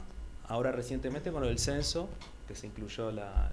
la- Y la única política pública que obtuvimos hasta Digo, igual nosotras teníamos muchas expectativas, no sé vos veré, pero se fueron bajando mis expectativas al respecto del censo. Nosotras le dimos mucha manija, de hecho, Claro, sí. eh, bueno, vos sabrás que yo soy parte de la comisión de género Mm. y nosotras con Alejandra y Patricia habíamos trabajado con la Oficina de la Mujer de la Corte Suprema Ajá. y se había podido incorporar la variable étnica racial dentro de los registros de femicidio. Sí. Pero eh, nosotras, inclusive mi hijo me hizo una remera que decía, nos contaron muertas, es hora que nos cuenten vivas pensando en esto del censo, ¿no? Y teníamos muchas expectativas, pero bueno, conforme fue pasando y fue bien, fue, fuimos viendo lo que pasó, eh, primero no tuvo mucha publicidad del censo, eh, los prejuicios de esta sociedad racista son brutales, las censistas, los censistas, eh, muchos no preguntaron, no usaron todas las planillas y las respuestas también han sido bastante variables. Este, entonces, y lo que está tardando en conocerse los resultados también me dan como una cuestión. Entonces, quizá eh, tengamos que hacerlo como más, así como más focalizado. Yo todo el tiempo, nosotros acá desafiamos al municipio, eh, de hecho me habrás escuchado decir y lo sigo diciendo cada vez que estamos acá, este, que no pararemos hasta que Lomas de Zamora sea declarada una ciudad antirracista. Mm. Estamos yendo por con varias, tenemos varias este, ordenanzas municipales Mm. eh, de declaración de interés, eh, distintos eventos. Por Sí. ejemplo, este evento que hicimos ahora de Afrocentrarnos, esta semana que pasó, este, fue declarada, tiene una ordenanza eh, de declaración de interés municipal. Y próximamente se va a declarar de interés municipal las jornadas. O sea, vamos con algunas ordenanzas, algunos beneplácitos, este, que son bastante interesantes, van sentando algunos precedentes, este, que me parece que es por donde tenemos que ir. Total. Y esto que vos decías, nosotras surgimos en el conurbano, este programa inclusive, este, porque todo está siempre en Cava. ¿Sí? Y nosotras somos de acá. Claro. Y, y así como nosotras, muchas compañeras y compañeros se van acercando que son del conurbano Mm. y que muchos y muchas no son militantes todavía, entonces no van a Cava, Mm. ¿sí? Y entonces, eh, nada, los eventos tienen que ser como más también descentralizados. Mm. Y hay mucho para hablar, realmente cada vez que Exacto. hacemos un evento, acá eh, la evaluación que hacemos es maravillosa realmente, ¿no? Nos enriquece tremendamente. No sé, vos veré. Eh, estaba pensando, lo que me quedé pensando a partir de lo que estaba comentando recién Emanuel, es que fue algo que lo conversamos también, esto del cupo, ¿no? Mm. Este lo conversamos En en la jornada. Comisión de Cultura en las jornadas que se hicieron este, acá en el Ateneo Kirchner. eh, y que este, esto, esto que Mm. comentabas, esto de que era un desafío, ¿no? Eh, proponer un, este, acciones afirmativas en el área de cultura. Y me, pero me parece que además de que es un desafío, es, un, es una buena oportunidad para hacerlo, porque este, por otro lado, estaba viendo en estos días que el INAMO, el Instituto de la Música, está haciendo, este, está llevando adelante una propuesta de, de- de- de cupo Mm. de este, músicos, músiques, músicas de pueblos originarios, Mm. este, que hay algunas charlas que las está dando Charo Bogarín, pero sería muy interesante que este digamos digamos es una un tipo de política eh, que está flotando en el ambiente y que me parece espectacular que se, y aprovechar este noviembre que dio como un espaldarazo para tanta no sé si es tanta visibilidad porque a veces pasa que nosotros como no sé miramos lo que hacemos entre nosotros estamos pero en el microambiente. claro No, pero no, sí, sí, sí, totalmente. no tengo percepción yo pero sí, yo sí tengo percepción. la percepción que sí tuve, por ejemplo, y con esta eh, dando clase en la facultad, Sí. ¿no? Mm. Que me pasó que este año fue la primera vez que alumnos sabían quién era María Remedios, porque tengo una, una clase especial sobre estereotipos raciales en los medios y qué sé yo. Este, y esta vez fue el primer año que sabían quién era María Remedios. Está bien, Facultad de Ciencias Sociales, la UBA, ¿no? Clase media, letrada, aunque también hay gente de clases populares, pero vi esa diferencia. No, totalmente. Antes no, no- Yo te digo, era eh, eh, y con- con- volviendo a lo que decía mm, Gladys, no- en el conurbano, en provincias como Córdoba, Santiago del Estero, Entre Ríos, Santa Fe, Chaco, hay un montón de comunidades Sí, sí. afro, afroargentinas, afrodescendientes, que están haciendo un montón de cosas y Sí. que están llevando adelante una militancia muy, muy fuerte en, en espacios muy difíciles también, porque el interior a veces se pone mucho más complicado, o sea, que Cava, ponele, Sí, sí, sí. en sí, cuanto sí. a, digamos, es como, son lugares muy conservadores. Muy muchas veces. conservadores y las son Sí, muy complejo. Entonces, Mm. y hay mucha gente que está activando un montón. O sea, para mí eso fue un baldazo de optimismo, encontrarme y hablar y que me cuenten proyectos, ideas. Entonces creo que desde ese sentido eh, hay una, viste, hay, hay, y todas estas personas también están haciendo actividades para noviembre, que me llegan los flyers que me mandan, mira lo que estamos haciendo acá, estamos y todas muy prolijo y muy, me parece que en ese sentido esa percepción que tengo es que este año eh, hay como muchísima más eh, actividad. Bueno, venimos de la pandemia también, ¿no? Como que estábamos medio... El pasado vi en Santiago, antes de ayer me parece que fue, una actividad afro también, ligada a la gente del Ministerio de Educación, de este Diego Ramos y ah, ellos. buena onda. sí. Este, Hicieron un trabajo increíble allá. bueno, porque yo, miren lo que hace muchos años. Claro, yo un día dije acá que queríamos hacer que se incorpore la variable étnica racial en la currícula. Y no tenía precedente, yo no sabía el proyecto de ellos. Bueno, y acá Alejandra me comunicó con, Ah, mira me bien. pasó el dato de Diego. Diego y el otro compañero, no me acuerdo cómo se llama, que es del Ministerio de Educación. Y realmente eh, la recepción de ellos hacia mí fue bárbara porque dijo que bueno si podemos articular, qué sé yo. En ese momento estaban con una, un diputado que eh, tenía el proyecto de que se incorpore a nivel nacional. Este, por eso digo, necesitamos estar en política Exacto. para dejar de pedir Es el siguiente por paso. favor. Sí. Siguiente paso. Realmente, bueno, el tema es que el diputado no sé qué pasó y ahora el diputado no está y el proyecto no prosperó. No prospera, digo. Igual ahí tenía una cuestión que para mí es un poco todavía discutible, esto de solamente la cuestión afroargentina. A mí me parece que eso nos acota un poco la mirada. Yo personalmente, políticamente, mi posición, yo soy dia- diaspórica. Pero bueno, no sé, me parece que nos acota ahí, en esto de la afroargentinidad, eh, Mm. corremos como un riesgo.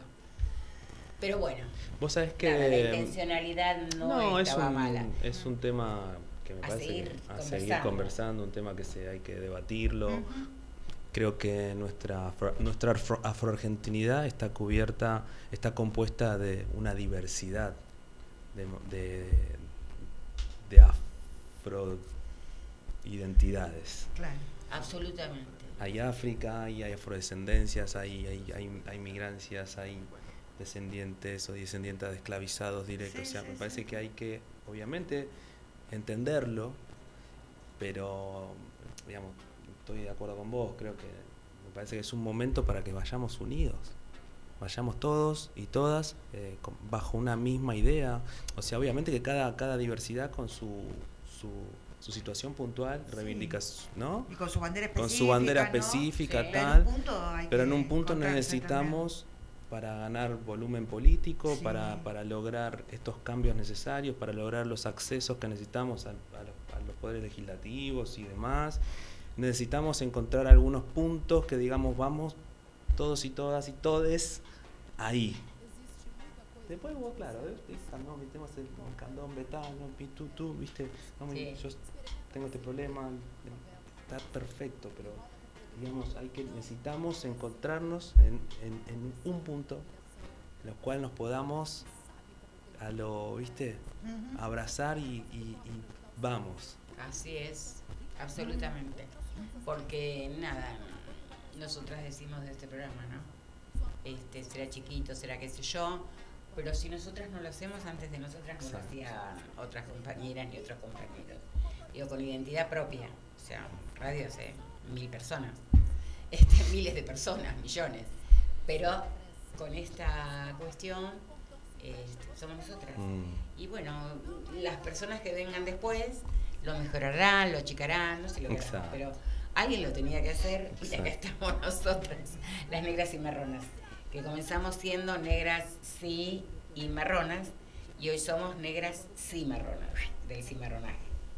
Este, Espectacular. Así que, y somos diversas también nosotras. Claro. ¿sí? Tenemos hasta negra con papeles, mira. Porque es parte de entender también la historia de la Argentina. Empezamos hablando en el programa de eso, ¿no? Sí. Este, que entender la, la historia de la presencia afro, negra en la Argentina implica comprender las Mm. diversas este, fuentes de donde se nutre eh, eh, esta diversidad, ¿no? Qué Y que importante es, eso.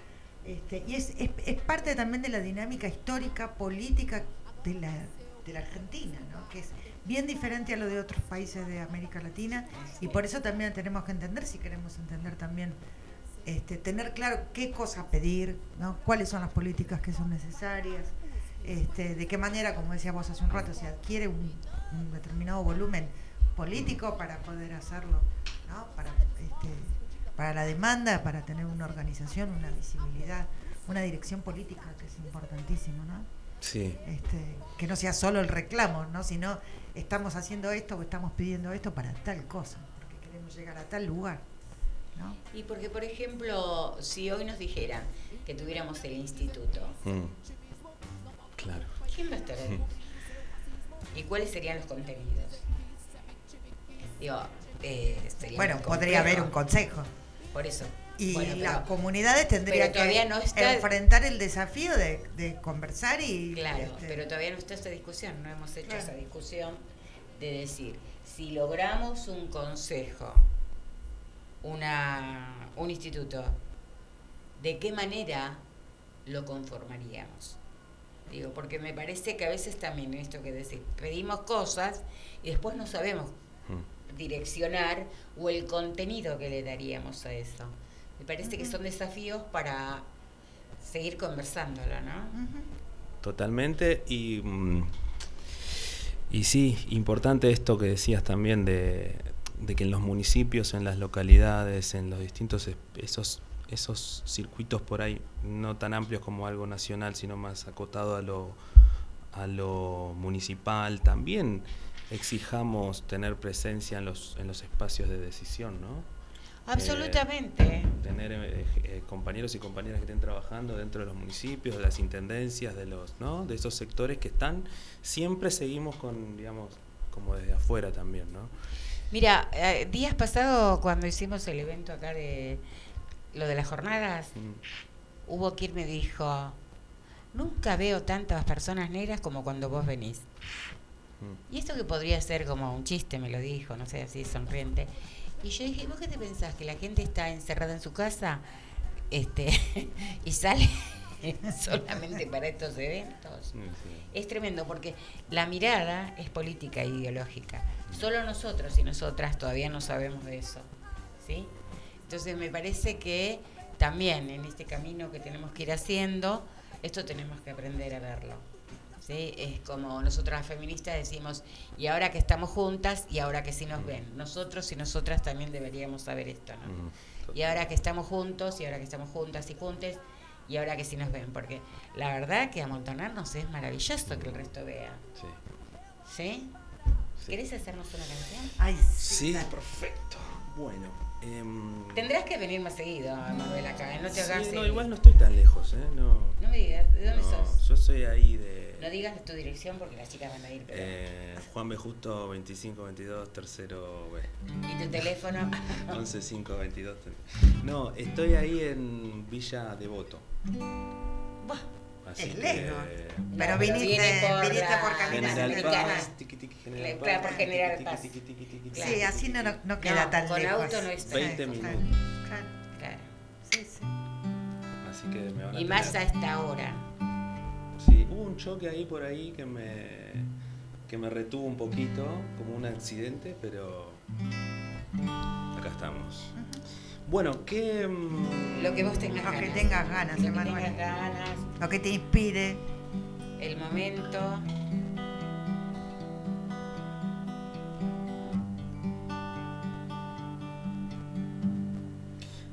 Cuando mm, terminaron los. Cuando, cuando empezamos a pensar en los concursos, viste, los concursos tienen toda una parte. mm, Bueno, todo, viste, es. Antes de que salga cada cosa hay como un proceso que es Sí. larguísimo eh, dentro de la gestión. Y el concurso tenía la primero, como lo primero, después de la decisión de hacerlo, fue como buscarle la fundamentación. Y yo conocía la historia de María Remedio del Valle, pero, pero nunca me había puesto a, digamos, al tener que escribir una fundamentación, me, me puse a estudiar, ¿viste? Y, y a, y a sentir también un poco, intentar eh, eh, l- como empatizar con, con ella, ¿no? Como, y me pasó algo muy, muy loco que, que después terminé soñando y soñé como una como unas letras, unas melodías.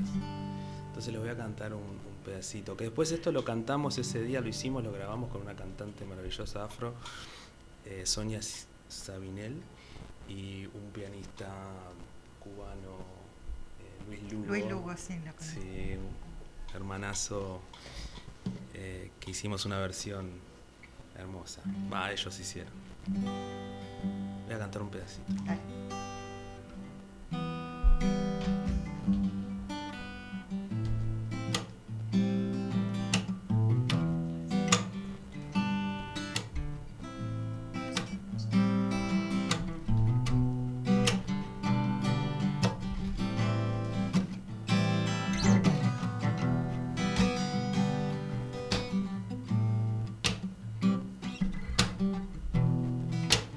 Niego a rendirme. Lo llevo en mi sangre. Me niego a entregarme. Queremos ser libres. Sálvame tierra. Quítame todo este dolor. Soy María Remedios del Valle, tu capitana. Soy María Remedios del Valle, madre de la patria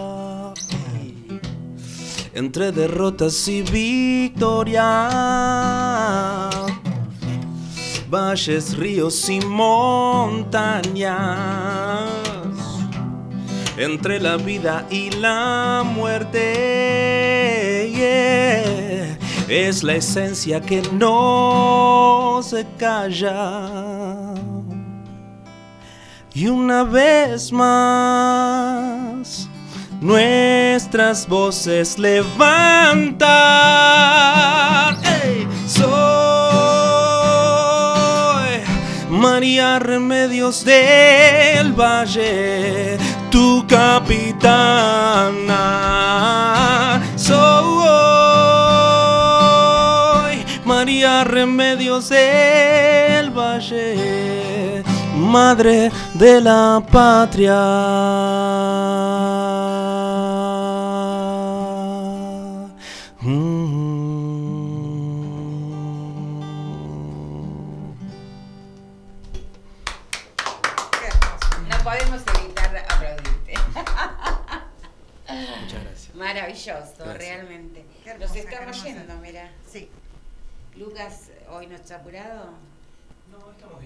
Estamos bien. Este, bueno, tenemos unos minutitos más. Bueno, contanos cómo tienen que hacer las personas para este, aplicar a este Sí. programa. Bueno, ya estamos, eh, la convocatoria está abierta, está en la, en la página del Ministerio de Cultura de la Nación. Sí, sí, lo he compartido, lo vamos a seguir compartiendo. Por favor, es súper importante la, Mi nieto. La escuchó difusión. y viene. Qué grande. Tiene pinta de músico, ¿no? Y mm, meterse ahí, convocatorias, eh, Argentina, cultura y raíces afro, pum, aplicar. Hicimos como una, mm, tratamos de hacerlo lo más sencillo posible en cuestión a documentación y a pedir papeles, que generalmente se piden un montón de cosas, y logramos junto a, a los equipos administrativos de encontrarle una vuelta más sencilla que las demás convocatorias, eh, para, bueno, entonces eh, es ahí, pum, hay que registrarse en el regi- Registro Federal de Cultura siempre, como para hacer cualquier cosa. Primera, Primera, primer paso, sí. para hacer cualquier, ingresar a cualquier lugar en, en el ministerio, hay que ponerse, registrarse en el Registro Federal de Cultura y a partir de ahí seguir los pasos. Vamos a dar unas eh, capacitaciones también. Ah, Así bárbaro. que mm, la bueno semana que viene, sí, eso, claro, claro, claro, nos claro, vayas contando, lo vamos. sí, lo que. Sí, sí, van a ser por Zoom. Eh, algunas ya hicimos presenciales, eh, así que estuvimos en, en- en el Centro Cultural Paracone de eh, Morón. Sí. Sí, Morón. Te vi justamente, de- comentaba que lo habías presentado Sí, ayer. lo presentamos ayer y el municipio también se, se comprometió a difundirlo y a también hacer un agente de recepción, de ayudar a lo- había muchos compañeros y compañeras senegalesas, una comunidad muy grande que también tienen sus complicaciones para, para digamos, el idioma y Entre el demás. idioma ya vas, sí. claro, Entonces está bueno que haya alguien local que les Sí. que los ayude a completar y además, o sea que está buenísimo. Eh, estuvo buenísimo eso, así que pero seguimos por Zoom, capacitaciones y Maravilloso. Vamos y vamos adelante con los faroles, ¿no es cierto? Este, hay mucho para hacer, me parece que está bueno que personalmente vengas. mm, Próxima visita quizá podemos también hacer alguna cosa con el secretario de Educación y Cultura de acá. espectacular. Este, y vos, que podamos juntarnos acá, estaría maravilloso. Lo que pasa que hoy, Mm. justamente en el día de él y las Mm. militantes, todo el mundo está en La Plata. Ah, Justamente decíamos con nuestro operador top que nos podíamos haber ido todos y todas a La Plata. Pero bueno, estábamos con otras cosas. Y aportamos desde acá, justamente, en el Día de las y los militantes, invitándote este, que nos cuentes y bueno, y seguir viendo posibilidades para les y las hermanas este, en términos de poder decir, hacer, eh, escribir, mostrar lo que hacen, ¿no?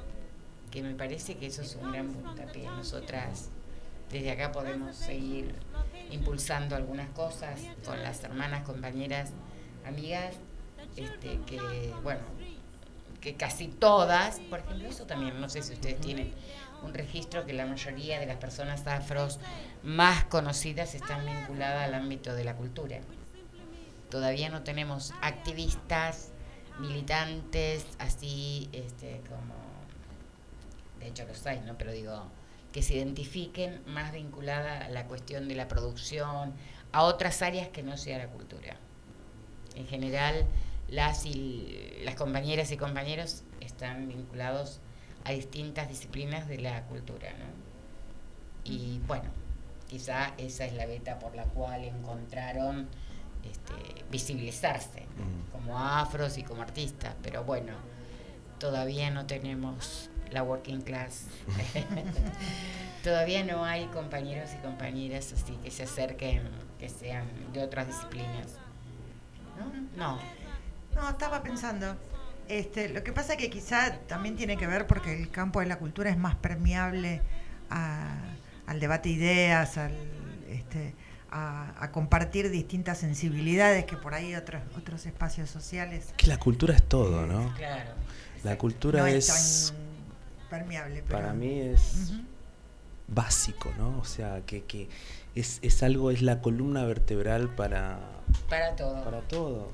Pero igual como Más vivimos en nuestro, Argentina, lo nuestro que es súper cultural. ¿no? Mira, Claro. justamente esto que decís, ¿no? Pero como vivimos en Argentina tenemos otros vínculos acerca de la cuestión cultural, ¿no? Pero habiendo estado en Costa de Marfil, que fue donde más estuve, y, y en Malí, eh, es muy loco porque la cuestión de la religiosidad, y en Bahía es lo mismo, la religiosidad, la espiritualidad, Mm. es lo cotidiano, es cuestión cultural. Entonces todo es cultura.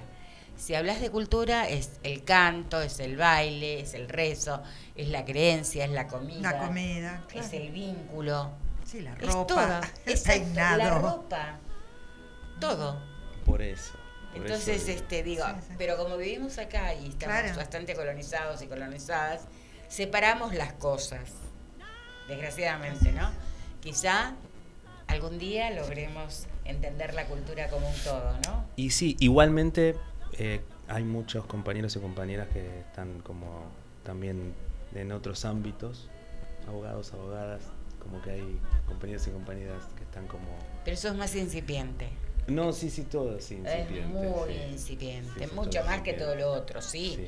Hablamos Hay justamente. docentes.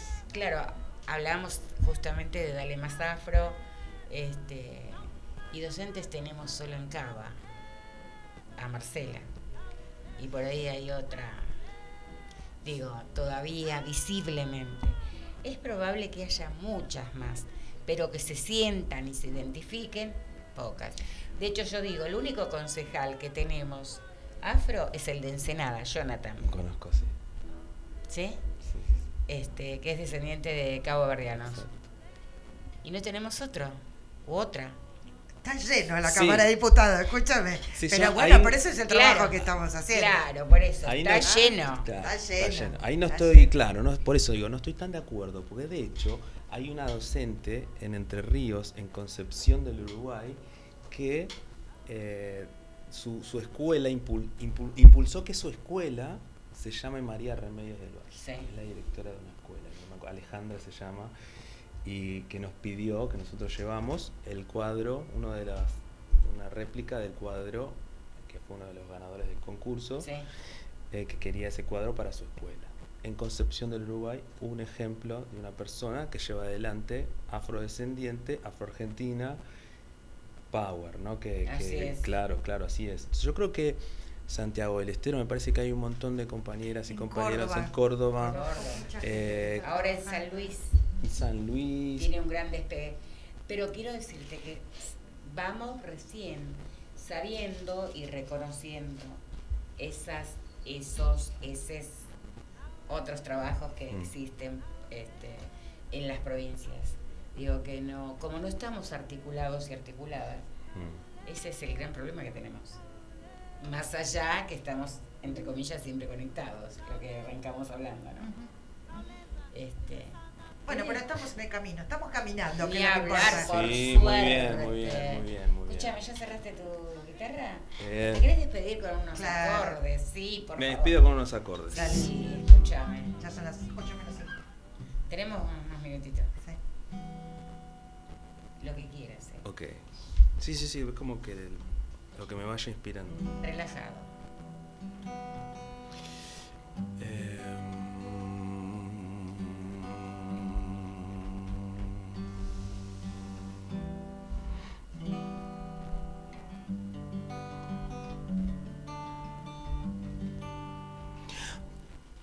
Kosisikeleli Afrika. Malupaganisu pondolwayo. Iswa imitanda so yetu. Che sikelela tina. Lusa pol guaio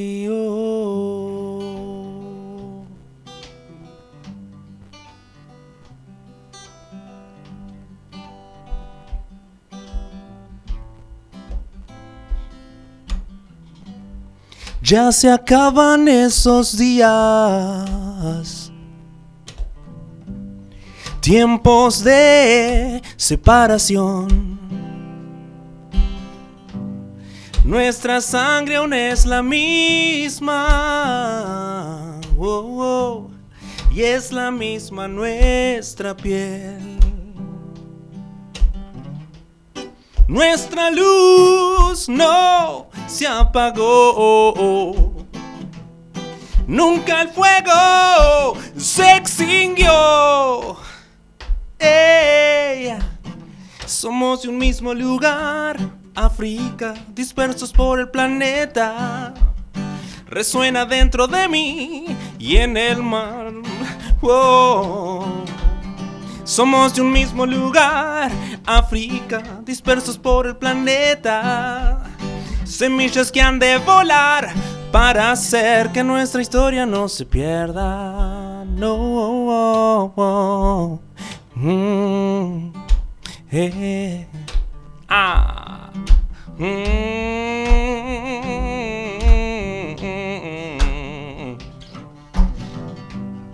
Blanco no es la luz del día. Negro no es oscuridad.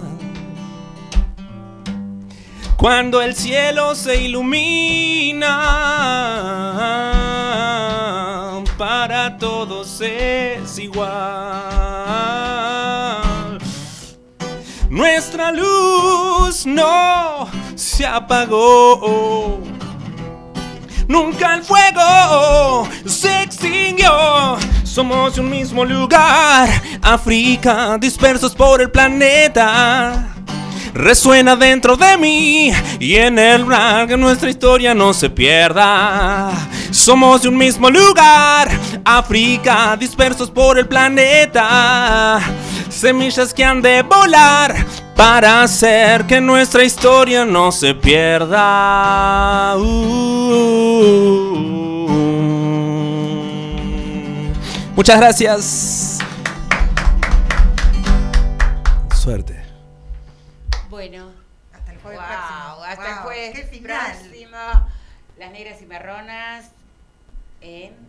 Cultura. Cultura Lo Más Radio. Gracias, Emanuel. Gracias. Gracias a ustedes. visita, tu presencia de regalarnos toda esta música. Muchas gracias a ustedes. Gracias. Y gracias a nuestro operador top, Estrella, Lucas Estrella, Lucas Serafini, que se está ennegreciendo. Cada día más negro lo veo. O eso yo me parece.